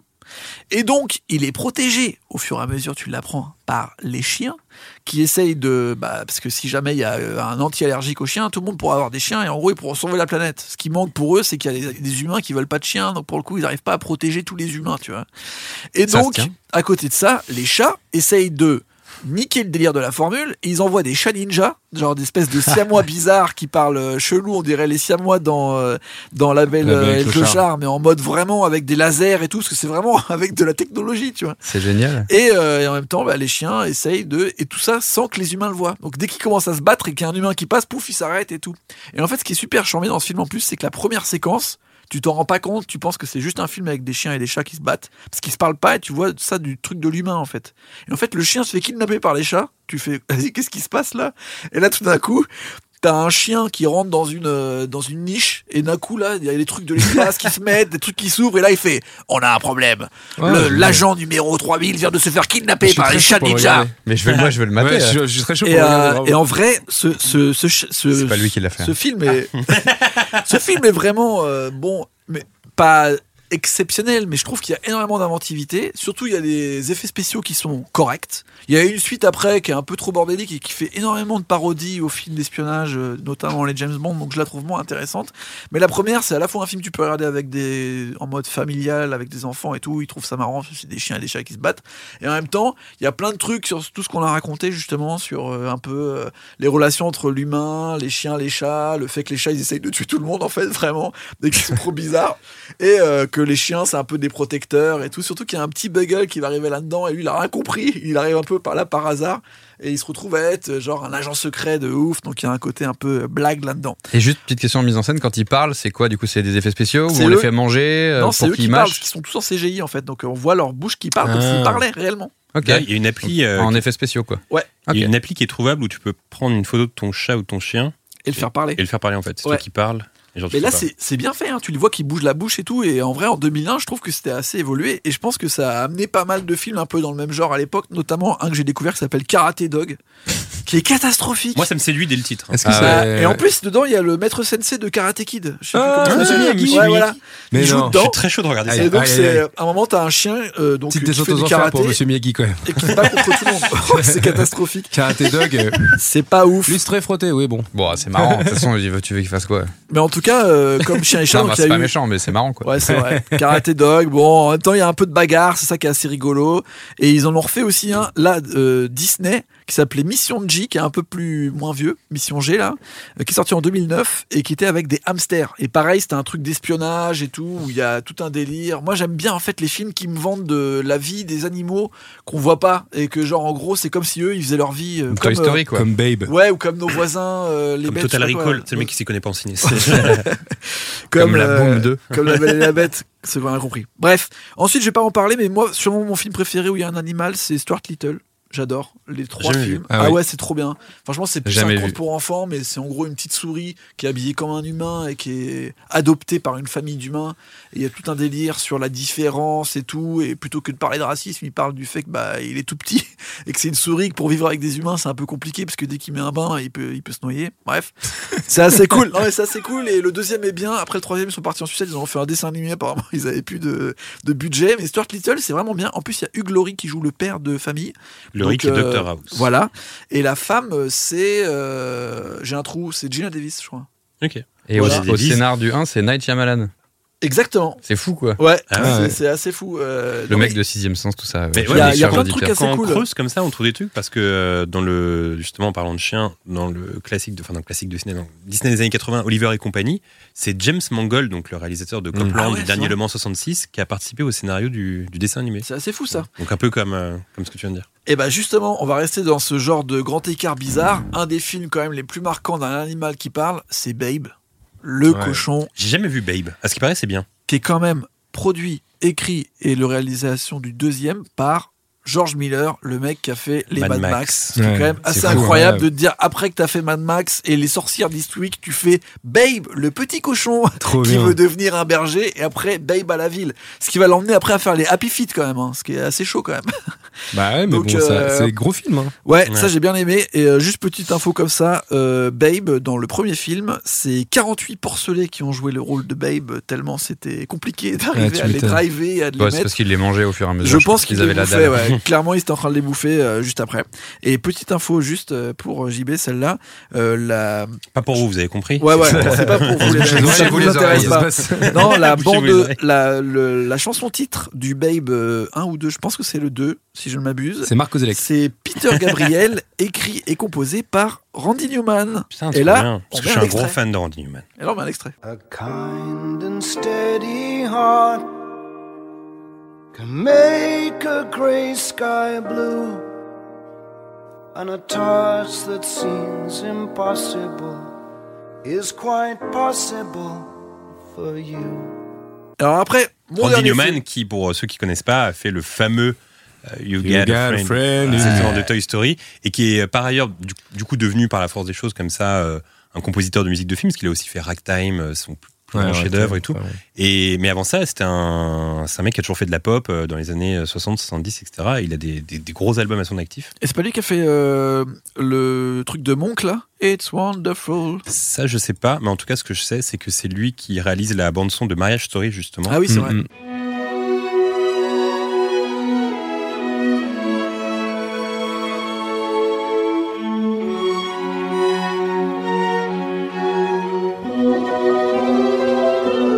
Et, euh, et je crois qu'il a pour moi fait une des meilleures bandes son de l'année. euh, ramener la coupe à la maison de VG Dream aussi.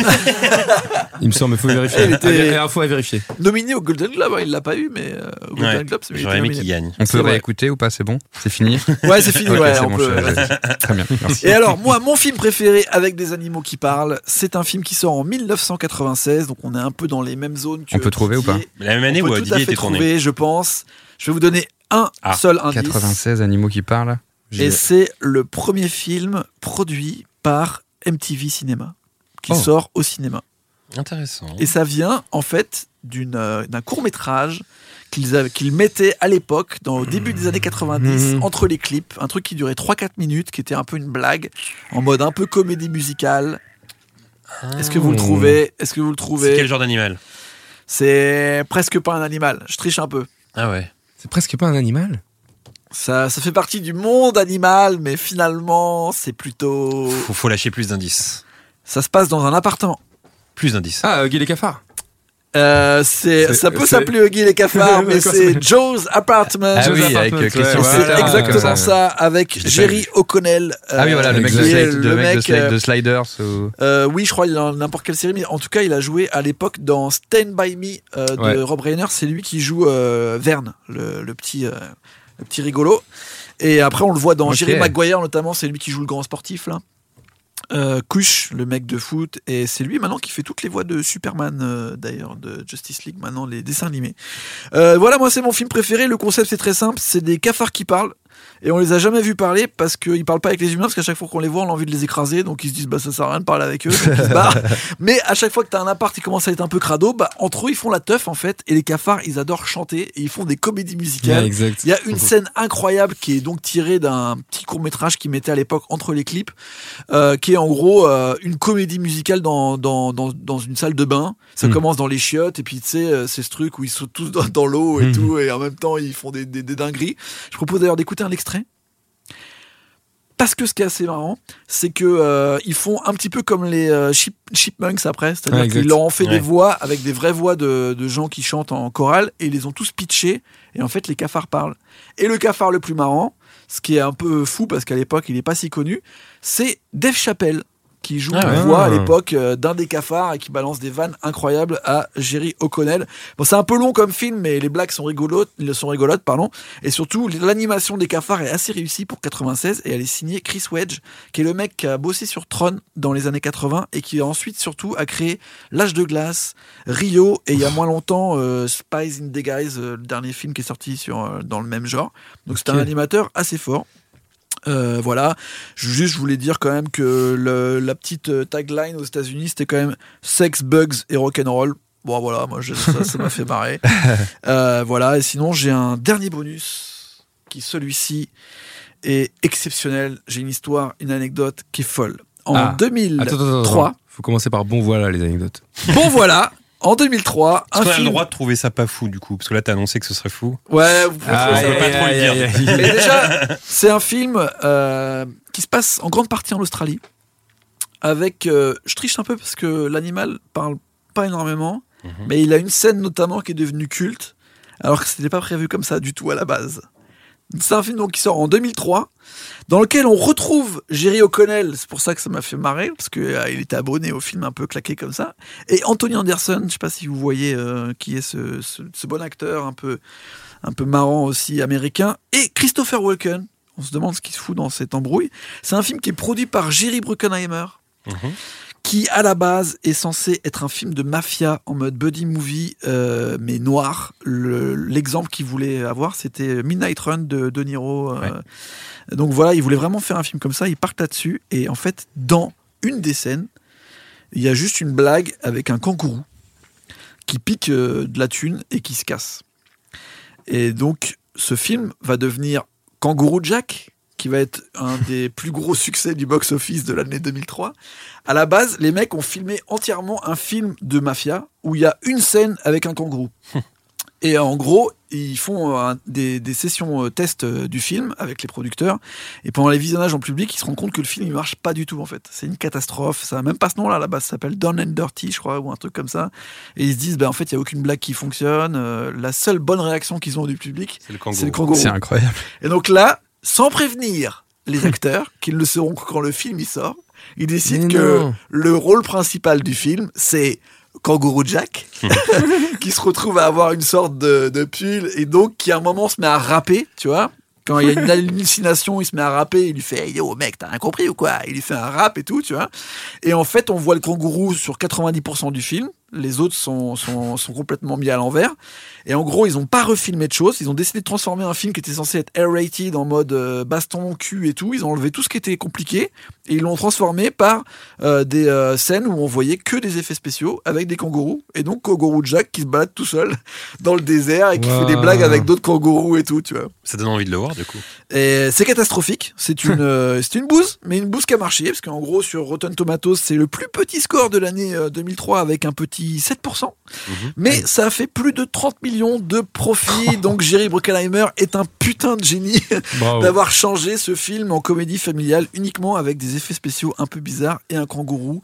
Et je me disais que c'était une bonne façon aussi de rendre hommage à nos amis australiens qui galèrent en ce moment pas mal. Voilà. Bravo, C'était la dernière bravo. chose que j'avais à dire. Kangourou Jack, incroyable. Kangourou Jack. exceptionnel. Ils ont même fait un dessin animé après tellement ça a cartonné où Kangourou Jack il allait dans le futur et tout avec des gens qui bossaient avec lui. Euh, Enfin c'est c'est une histoire qui n'a aucun sens. Il y a que Jerry Bruckheimer pour partir sur ce genre de truc. Mais attends, j'ai une question. Est-ce que Didier, ce serait pas le seul film où en fait un chien se transforme en humain C'est le seul, on est d'accord De toute l'histoire du cinéma. Bah, justement, en fait, en faisant des recherches, euh, j'étais tombé sur ce film Disney, mais là, du coup, c'est l'inverse. Ouais. Et euh, j'ai pas envie de dire non, un définitif non, mais c'est le seul film à ma connaissance où un chien se transforme en homme. Bravo Alain Chabat. Ouais, c'est fort. Bah ouais. Mais tu sais qu'Alain Chabat, il avait. euh, il a- alors pour, pour- pour ceux qui, l'ignorent, et beaucoup l'ignorent, il avait euh, écrit un film dont peu de gens ont entendu parler qui s'appelle Mille mots avec Eddie Murphy. Et en gros. Ah le- ouais? Ouais, et en fait, Je c'est. me rappelle qu'il en avait parlé pas mal de fois. Ouais, euh, c'est Chabat qui a écrit ce film. C'est un film qui, est, euh, bah, qui a fait un flop euh, aux États-Unis. Mm. Et donc, avec Eddie Murphy en, en star principale. Et le concept du film est assez drôle. En gros, Eddie Murphy se réveille un jour et il lui reste plus que 1000 mots. C'est qu'en fait, quand il te reste Ah. 1000 mots, bah, tu, tu dis pas, tu vois, par exemple, une longue phrase comme je fais là maintenant, parce que ça- t'as déjà visé plein de mots, quoi, tu vois. Donc, tu dois vraiment, genre, peser ce que tu Ah, dis avec drôle. euh, chacun des gens, etc. Et du coup, je trouve que le concept de base est vraiment drôle. Moi, j'ai Ouais, pas vu le film. C'est ce qu'il devait le faire en France à la base, avec Gad Elmaleh. Ah ouais? Et, et à la place, il l'a fait- il aux States avec Eddie Murphy. Parce que l'envie d'aller faire un film aux States, Ah, c'était fou. Avec Eddie mais Murphy, ça. en plus. Et en plus, il joue dedans, donc il y a des scènes entre lui et Eddie Murphy et tout. Ah, je l'ai vu le vu, film. toi. ouais. Ouais, alors, ça marche pas pas, non, c'est pas bien, ça marche pas et Ouais. tout. C'est c'est pas inspiré à la Il y a un délire avec Même un lui, il arbre dit et que c'est pas bien. non? Il y a pas un truc comme Ouais, ça en fait, à chaque fois qu'il dit un mot, t'as une feuille qui tombe d'un arbre. Et t'as un arbre avec plein de feuilles, et à la fin, il y a plus de feuilles. Et alors, qu'est-ce qui Euh, fonctionne pas dans ce film, alors, du coup Bah, ça marche pas, quoi. C'est pas. Ils ont pas de feeling entre eux, je crois, non Bah, Chabat a un tout petit rôle hein, dedans. Ouais, ok. Mais je sais pas, c'est c'est les, les trucs où ça prend pas, quoi. Parce que finalement, mal Chabat, il a réalisé, une- pas... Mais lui, il y est pour rien, tu sais.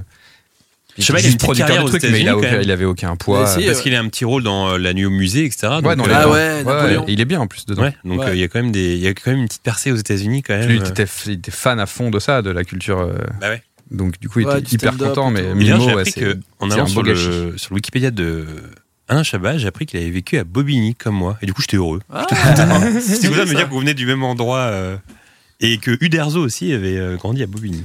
Ah ouais Ça, c'est incroyable. Je découvre que ma cool, ville ça. est folle en fait. Eh, Boboche, c'est lourd. Hein. Bah ouais.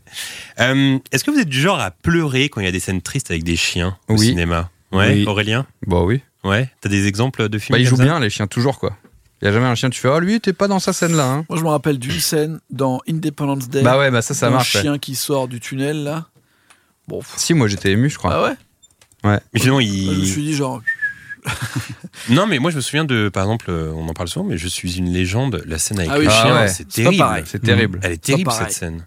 Elle est d'autant plus terrible parce que c'est le seul être humain euh, qui l'accompagne. tous les deux, bah Ouais, ouais. voilà. Vraiment terrible cette scène. Il y en a plein comme ça. Souvent en plus c'est drôle parce que on regarde des films et on se dit le chien peut pas mourir en fait. C'est comme il y a un truc où on peut tuer les, les êtres humains au cinéma, mais les chiens on peut pas les tuer parce que le public déteste ça en fait. Mm. Mmh. Il y a comme une sorte de, tu vois. Bah, c'est pas utile. Donc on se dit, mais pourquoi il a fait ça? C'est Bah, pas utile dans tu- un l'histoire. personnage, tu le fais tuer un chien, tu sais que c'est un méchant, quoi. Tu sais que Ouais. c'est un truc. euh, Ouais. C'est validé, quoi. Il Ah, peut tuer souvent, tous les hommes euh, qu'il veut. D'ailleurs, il y, a une- il y a une réplique comme ça dans L'Arme Fatale 3. Il y a un moment où Mel Gibson rentre euh, dans une maison où il y a un, un chien de garde et il essaie de l'amadouer comme ça pour rentrer et tout. Et il y a sa partenaire qui lui dit, euh, bah, je sais pas, bute-le ou un truc comme ça et tout. Il fait non, les hommes, je les tue euh, autant que je peux, mais les chiens, non, pas les chiens. tu vois. et donc il y a un truc comme ça euh, qui renvoie au cinéma où en gros, euh, bah, dans les films, on peut tuer des humains, mais les chiens, il y a comme une sorte de, tu vois, Ouais. de totem où on peut pas tuer les chiens en fait. Ouais. C'est vraiment le, le, le graal du Puis cinéma. c'est- ils sont gentils, puis ils sont innocents. Tu vois, ils ont rien demandé. Alors que des chats moi- qui moi, barrent par la fenêtre, ça, on en a vu un paquet dans les films. Hein. Tu sais, je me souviens que j'avais fait une. C'est vrai que c'est plus drôle un chat qui vole qu'un chien, quoi. Bien que dans les trois frères, il faut un coup de pied au chien. Ouais. Ouais, exactement. Il le cucu, la tête Mais il y a aussi dans, dans Encore Man, il jette le chien Baxter de. Ah oui. Il le jette, euh, Jack Black, il le jette par le pont. Ah ouais. On croit qu'il est mort et en fait il revient à la fin et c'est lui qui, c'est lui Qui sauve tout, ouais. Qui sauve Et, tout le monde. et ben Marie à tout prix aussi. Le chien Ouais. il finit avec Qui un. qui est tout plâtré. Ouais, qui est tout plâtré. Ouais, il Ah, passe par la fenêtre. Et d'ailleurs, et d'ailleurs, en faisant mes recherches, ce plâtre, il l'a joué pendant 10 secondes. C'est un vrai chien qui joue dedans. Mais non, Si. Ah ouais et après, ils ont mis des trucs, mais il y a une scène où c'est vraiment lui. Ils lui ont mis un plâtre en trois parties. Oh, le pauvre. incroyable. Ouais, juste pendant 10 secondes. Ça rappelle qu'en 2010, j'avais j'avais eu une date avec une meuf et qui était vraiment très bien, genre mignonne. Arrête d'inventer tout, putain. Non, mais il y avait- il y avait tout pour qu'on se mette ensemble, euh, c'était ok, etc. Et on, on va dîner un soir, on n'avait encore rien fait, on s'était pas embrassé ou quoi. Elle En commande fait- du chien. Et pendant la discussion, elle me dit Moi, je déteste les chiens et les chats. Genre, je pourrais pas avoir ça. Genre, je comprends pas qu'on puisse aimer les chiens et les chats, etc. Et ben, je l'ai jamais revu, tu vois. En fait, pour moi, ça a été un, un argument nécessaire pour ne pas avoir envie de revoir cette meuf, tu vois. Parce que je me dis, en fait, je peux pas m'entendre avec une meuf qui déteste les chiens et les chats. C'est-à-dire qu'en fait, il y a des gens qui parfois n'aiment pas les chiens ou les chats parce qu'ils ont une mauvaise expérience quand ils étaient enfants, genre ils se Mm. sont fait mordre ou un truc comme ça, etc. Mais juste ne pas aimer les. En fait, j'ai un peu de mal à comprendre comment on peut pas aimer les chiens. Je suis d'accord avec toi, mais je pense qu'il y a les gens qu'on n'a jamais eu, ils ont du mal à comprendre l'attachement qu'on peut avoir aussi. Parce que Ouais, j'en connais, des mecs qui sont là genre, bah, c'est juste, c'est juste un chien, tu vois. Par exemple aussi les plus anciens, par exemple, je vois mes parents, mon père il a, tu sais, il vit à la campagne et tout, tu vois. Pour eux, un chien ça reste dehors euh, avec une corde et c'est juste un chien quoi. C'est le chien de la maison quoi. Tu il y en a plein encore comme ça. Et en fait, euh, quand tu lui dis mais non mais attends, elle va avoir froid et tout. Ah, qu'est-ce que c'est que ça Elle avait- C'est un chien. C'est un chien, c'est bon, ça va, c'est robuste et tout. Mais en fait, il y a différents types de chiens, tu vois. Genre ma chienne elle est toujours restée en appart, tu sais, tu la peux pas la laisser dehors l'hiver, la nuit, tu vois. C'est- genre c'est foutu. Non, puis même, plus que la, la robustesse du chien ou quoi, c'est pour le, bien Le vivre du chien. confort, quoi, oui, exactement, le confort. Genre, mais tu peux pas comprendre ça quand t'as pas eu de chien, en fait, je crois. Parce vrai. que moi, je Ouais, un bah peu ouais. pareil avant, tu vois. Je disais, bon, ah, c'est juste un chien. En fait. Ah, t'es dur. T'es dur. Mais non, mais tu vois ce que je veux dire. Mais oui, mais, mais t'as switché maintenant. Et non, tu nous je as rejoint. Ah ouais, t'es émo dans la musique, tu pouvais pas être émo chez les animaux. Ah Maintenant, ouais, t'es émo tu sais que les les albums que j'ai cités, je les écoute avec mon chien en le caressant. Voilà. Est-ce que vous voulez des petites émo. infos sur Didier bah oui. Des infos Tales from the Clickien. Bah, avec plaisir. Hein. Euh, Il y a une scène dans le film où euh, il visite un appartement et en fait, euh, l'œil du Labrador s'arrête sur une pile de livres et en fait, si on appuie sur pause, et ben on voit que dans ces livres, il y en a un en particulier qui s'appelle Les Nuls le livre parce que Les Nuls à Ah l'époque avait sorti un livre euh, et en fait, dans le film, bah, c'est une sorte de petit clin d'œil comme ça. On peut voir dans la bibliothèque le livre des nuls. J'ai ce livre. Tu as ce livre? Bah, J'ai ce livre aussi. En Figure-toi. petit et grand format, je l'ai. Eh ben, bravo. Bah, écoute, en fait, c'est la surenchère en fait. tu, veux être mieux que moi à chaque fois. Bah. File-moi en un, non?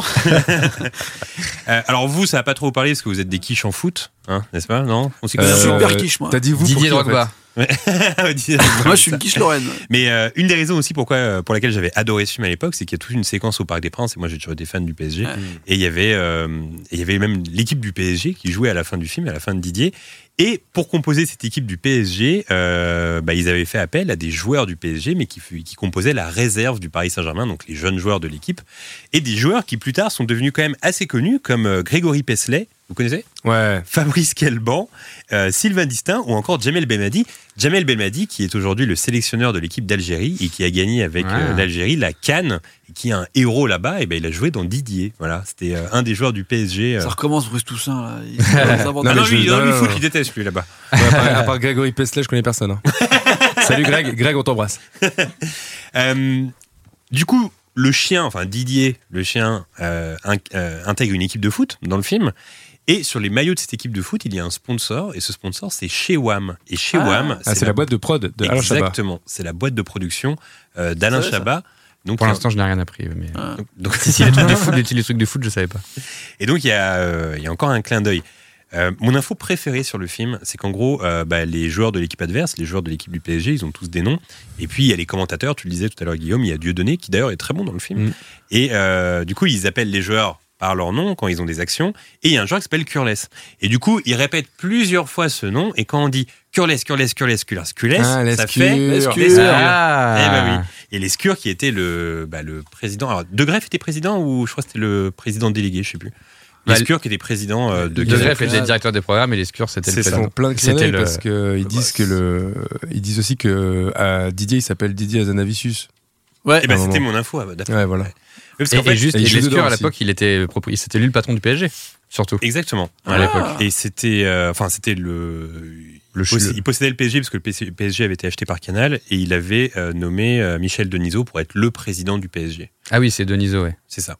Donc je crois que Denisot était le président délégué et Lescure président. euh, Je serais bien dans la merde si un jour tu rachètes le PSG et tu dis ouais bah Guillaume vas-y tu t'en occupes. Jamais je ferais ça. Bah, je vais mettre des chiens qui courent. euh, Jamais je ferais ça. Et donc Curless, Curless, donc l'escure.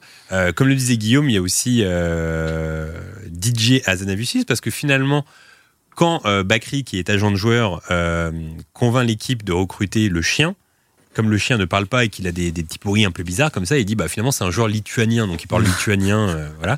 Il faut lui trouver un nom lituanien. Et du coup, comme Aza- Azanavicius, son pote, a un nom un peu lituanien, il a dit qu'il s'appellerait comme ça euh, DJ Azanavicius. Et d'ailleurs, Azanavicius, on peut le retrouver dans un autre film de Farougia, Mais On il a est- parlé tout à l'heure, il est dans le film aussi. Il joue dans le film. Il joue dans le il film. joue un c'est ça joueur. Ouais. Les- les deux- en fait, c'est deux frères, les frères Zanavicius. Il y en a un qui est y a celui qui comédien. artistes et celui qui est, celui qui a qui est joué. réalisateur. Et celui qui a joué a joué dans le film Delphine 1 Yvan 0 dont tu parlais tout à l'heure. Ouais.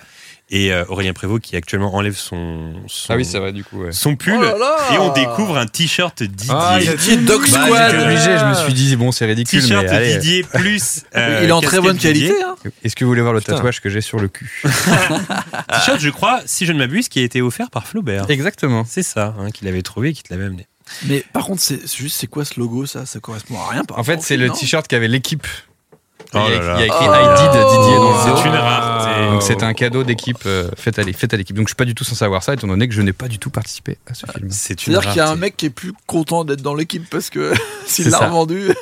C'était sur une brocante, je crois que C'est ça, exactement. Flaubert a trouvé ça. Et du coup, le joueur incarné par Jamel Belmadi, j'en parlais tout à l'heure, le sélectionneur de l'Algérie maintenant, se nomme Findel. Et Findel, bah, en verlan, ça fait Delphine. Delphine. Et c'est un clin d'œil, encore une fois, à Delphine 1, Yvan 0. euh, un film réalisé par Dominique Farrugia. Je vais parler rapidement de ce film. C'est un film qui est assez cool. En gros, ça suit une relation amoureuse et c'est commenté comme un match de foot. Et les, et les mecs qui commentent, c'est Thierry Roland et Jean-Michel Larquet. Et en gros, bah, il y a la rupture, ils se remettent ensemble, etc. C'est pas en direct. C'est pas en C'est- direct. Tu vois, les, voilà, c'est les Sur scènes de comédie, mois, ouais. puis ensuite eux qui font un point, puis enfin c'est en alterné. Parce que sinon tu te dis ça va être insupportable pendant une heure et demie. C'est en alterné. Et il y a Farrugia qui joue dedans et même Alain Chabat. Ouais, ils sont trop bien. dedans. Et je sais pas si on voit Chantal, est-ce qu'on voit. Chantal Lobby, je crois pas. Peut-être qu'elle avait souvent fait une petite apparition, je sais pas. Mais Chantal Lobby, Euh, elle est dans Didier. Ouais, elle a un petit rôle Ouais, dans Didier. Je sais pas si elle est dans. Définitivement Zéro. Ouais, je suis pas sûr. J'aime beaucoup Définitivement Zéro aussi. Euh, Je l'avais aussi en cassette, du coup. moi, j'adore ce et film. des trucs hyper précis de Tabzienne, à un moment donné, le chat, il fait tomber des CD chez Bakri. Et t'as Ouais. une pile de CD, et en haut de la pile de CD, c'est la BO de Delphinitivement Zéro. Ah ouais. Eh ben écoute, ça c'est une très belle info. Ok. Très très belle info. On peut dire. Tu l'as entendu ça sur la cassette? T'as entendu? Ah, ça c'est le bruit du CD qui tombe. de- Euh, dans l'équipe du PSG, à la fin, il y a euh, le Gaulle qui s'appelle Lamar. Et en fait, Lamar, c'était le nom du capitaine du Libérateur dans le vaisseau Objectif Nul. Donc en fait, il y a Ah. plein comme ça de clins d'œil euh, à la période des nuls dans, euh, dans Didier. Euh. D'ailleurs, le numéro 4 de l'équipe du PSG s'appelle Jean-Pierre Jaoui. Et c'est un mix entre Jean-Pierre Bacry Ah, et Agnès Agnès Jaoui. Jaoui, le couple. Voilà, justement. Le duo. Bah oui. Et dernière info, euh, à un moment donné, t'as Didier, donc euh, le chien qui mange, enfin le chien humain Alain Chabat, qui mange de la pâté pour chien. Et en fait, euh, si on est attentif sur la pâté pour chien qui s'appelle Miam, c'est la marque, il y a écrit euh, au chat. Voilà. Donc c'est fait, en- fait de chat en fait. Goucha. Ce qu'il mange, c'est du chat en fait, goucha. Donc le chien mange de la pâté euh, de chat. Voilà. Donc pour ces petites infos Bah, bravo. euh, sur Bravo ces infos. on approche déjà euh, de la fin de Mm. cet épisode qui a duré un peu plus longtemps que prévu parce qu'on a commencé par des tops euh, 2019. Aurélien, est-ce que tu pourrais nous en dire plus sur ton actu? Là, il y a l'année qui commence 2020. euh, est-ce que tu peux nous parler un peu de tes projets, tout ça, nous dire euh, ce qui arrive là prochainement ou même sur le long terme, tout ça, tout ça? Bah moi c'est surtout sur ma chaîne YouTube euh, que ça se passe, qui s'appelle comme moi du coup Aurélien Prévost. Euh, bah il y a des nouvelles vidéos qui arrivent. Bah là le truc que les gens attendent un peu pour les gens qui me suivent c'est les nouveaux épisodes de Il fait tout noir, mon format que Ah. je fais et que je n'ai pas sorti depuis le mois de juin donc les gens gueulent un peu. Est-ce Ça que tu peux nous rappeler le concept? Le concept c'est je vais chez quelqu'un euh, avec euh, un pote, enfin je vais chez quelqu'un, je ramène avec moi un pote de cette personne et on demande au mec de nous faire sa morning routine les yeux bandés. Voilà, en gros. Et il y a des petites séquences, il y a des petits trucs qui est récurrents, etc. Enfin, c'est voilà, c'est un format euh, charté que, que j'ai fait dix fois déjà. Et donc, c'est toujours très sympathique d'aller chez les gens pour. En fait, le truc, c'est qu'ils nous prouvent que ce sont et des super-héros du quotidien, parce que c'est quand même fou de pouvoir faire tout un tas de choses chez soi les yeux bandés, et qui sont bien chez eux. Parce que s'ils n'y arrivent pas, ça veut dire que c'est pas chez eux. Il y a eu des super invités parce qu'il y a même eu des, des, bah, des membres des Robins des Bois. Tout à fait, on a eu. EPF, on a eu Maurice Barthélémy. C'est ça. C'était très très cool, très très cool à faire cette émission. Et là, ça reprend. J'essayais en fait que je, voilà, de trouver des, des partenaires. Et j'ai un peu galéré. Et là, normalement, c'est bon, je vais pouvoir en tourner des nouveaux. Donc c'est Cool. la, la grande nouvelle. Superbe. Trop bien. Trop bien. Alors pour le prochain épisode, c'est Guillaume cette fois qui va choisir le film. Et euh, tu es allé sur l'outil Cinématcher et tu as choisi ton film manifestement. Euh, tout à fait, je suis allé sur l'outil Cinématcher et j'ai tapé euh, à la maison Ouais. Amérique du Nord, parce que depuis le début on a tapé Cam- Ah non, bah non, la dernière Bah fois. on non, il y en a deux Français quand même, Blaine et Didier. Exact. Amérique du Nord et année 2010. Hmm, donc un film récent. Parce que l'idée aussi, c'est pas de traiter que des films à l'ancienne En effet. dans We Love TFTC, mais aussi parler de films récents. Et donc Et- les indices Ah oui, alors. les indices. Alors on n'a pas le droit Euh, de trouver sur le plateau. hein. euh, Qu'est-ce que je pourrais donner comme indice? Je vais dire euh, On peut trouver, mais faut pas ok. dire. C'est ça que tu veux dire. Exactement. Euh, J'ai déjà trouvé donc. euh, énorme, énorme vague. Énorme vague, ok. Euh, bibliothèque. Bibliothèque, ok. Ok. Et euh, Qu'est-ce qu'on pourrait dire tu gagnes requin. indice, hein Fusée. Fusée. Hein, pas mal. Le jour d'après. C'est C'est fastoche. C'est quand même très facile. En gros, t'as balancé le synopsis du film. Quoi. Ouais, voilà, ouais. Avec des indices. Merci les mecs. Du coup, euh, nous, on se retrouve euh, dans deux semaines pour ce nouvel épisode. Et je vous dis à tous très bientôt et je vous souhaite une bonne année. Ciao tout le monde. Salut. Ciao. Salut. Merci pour l'invite.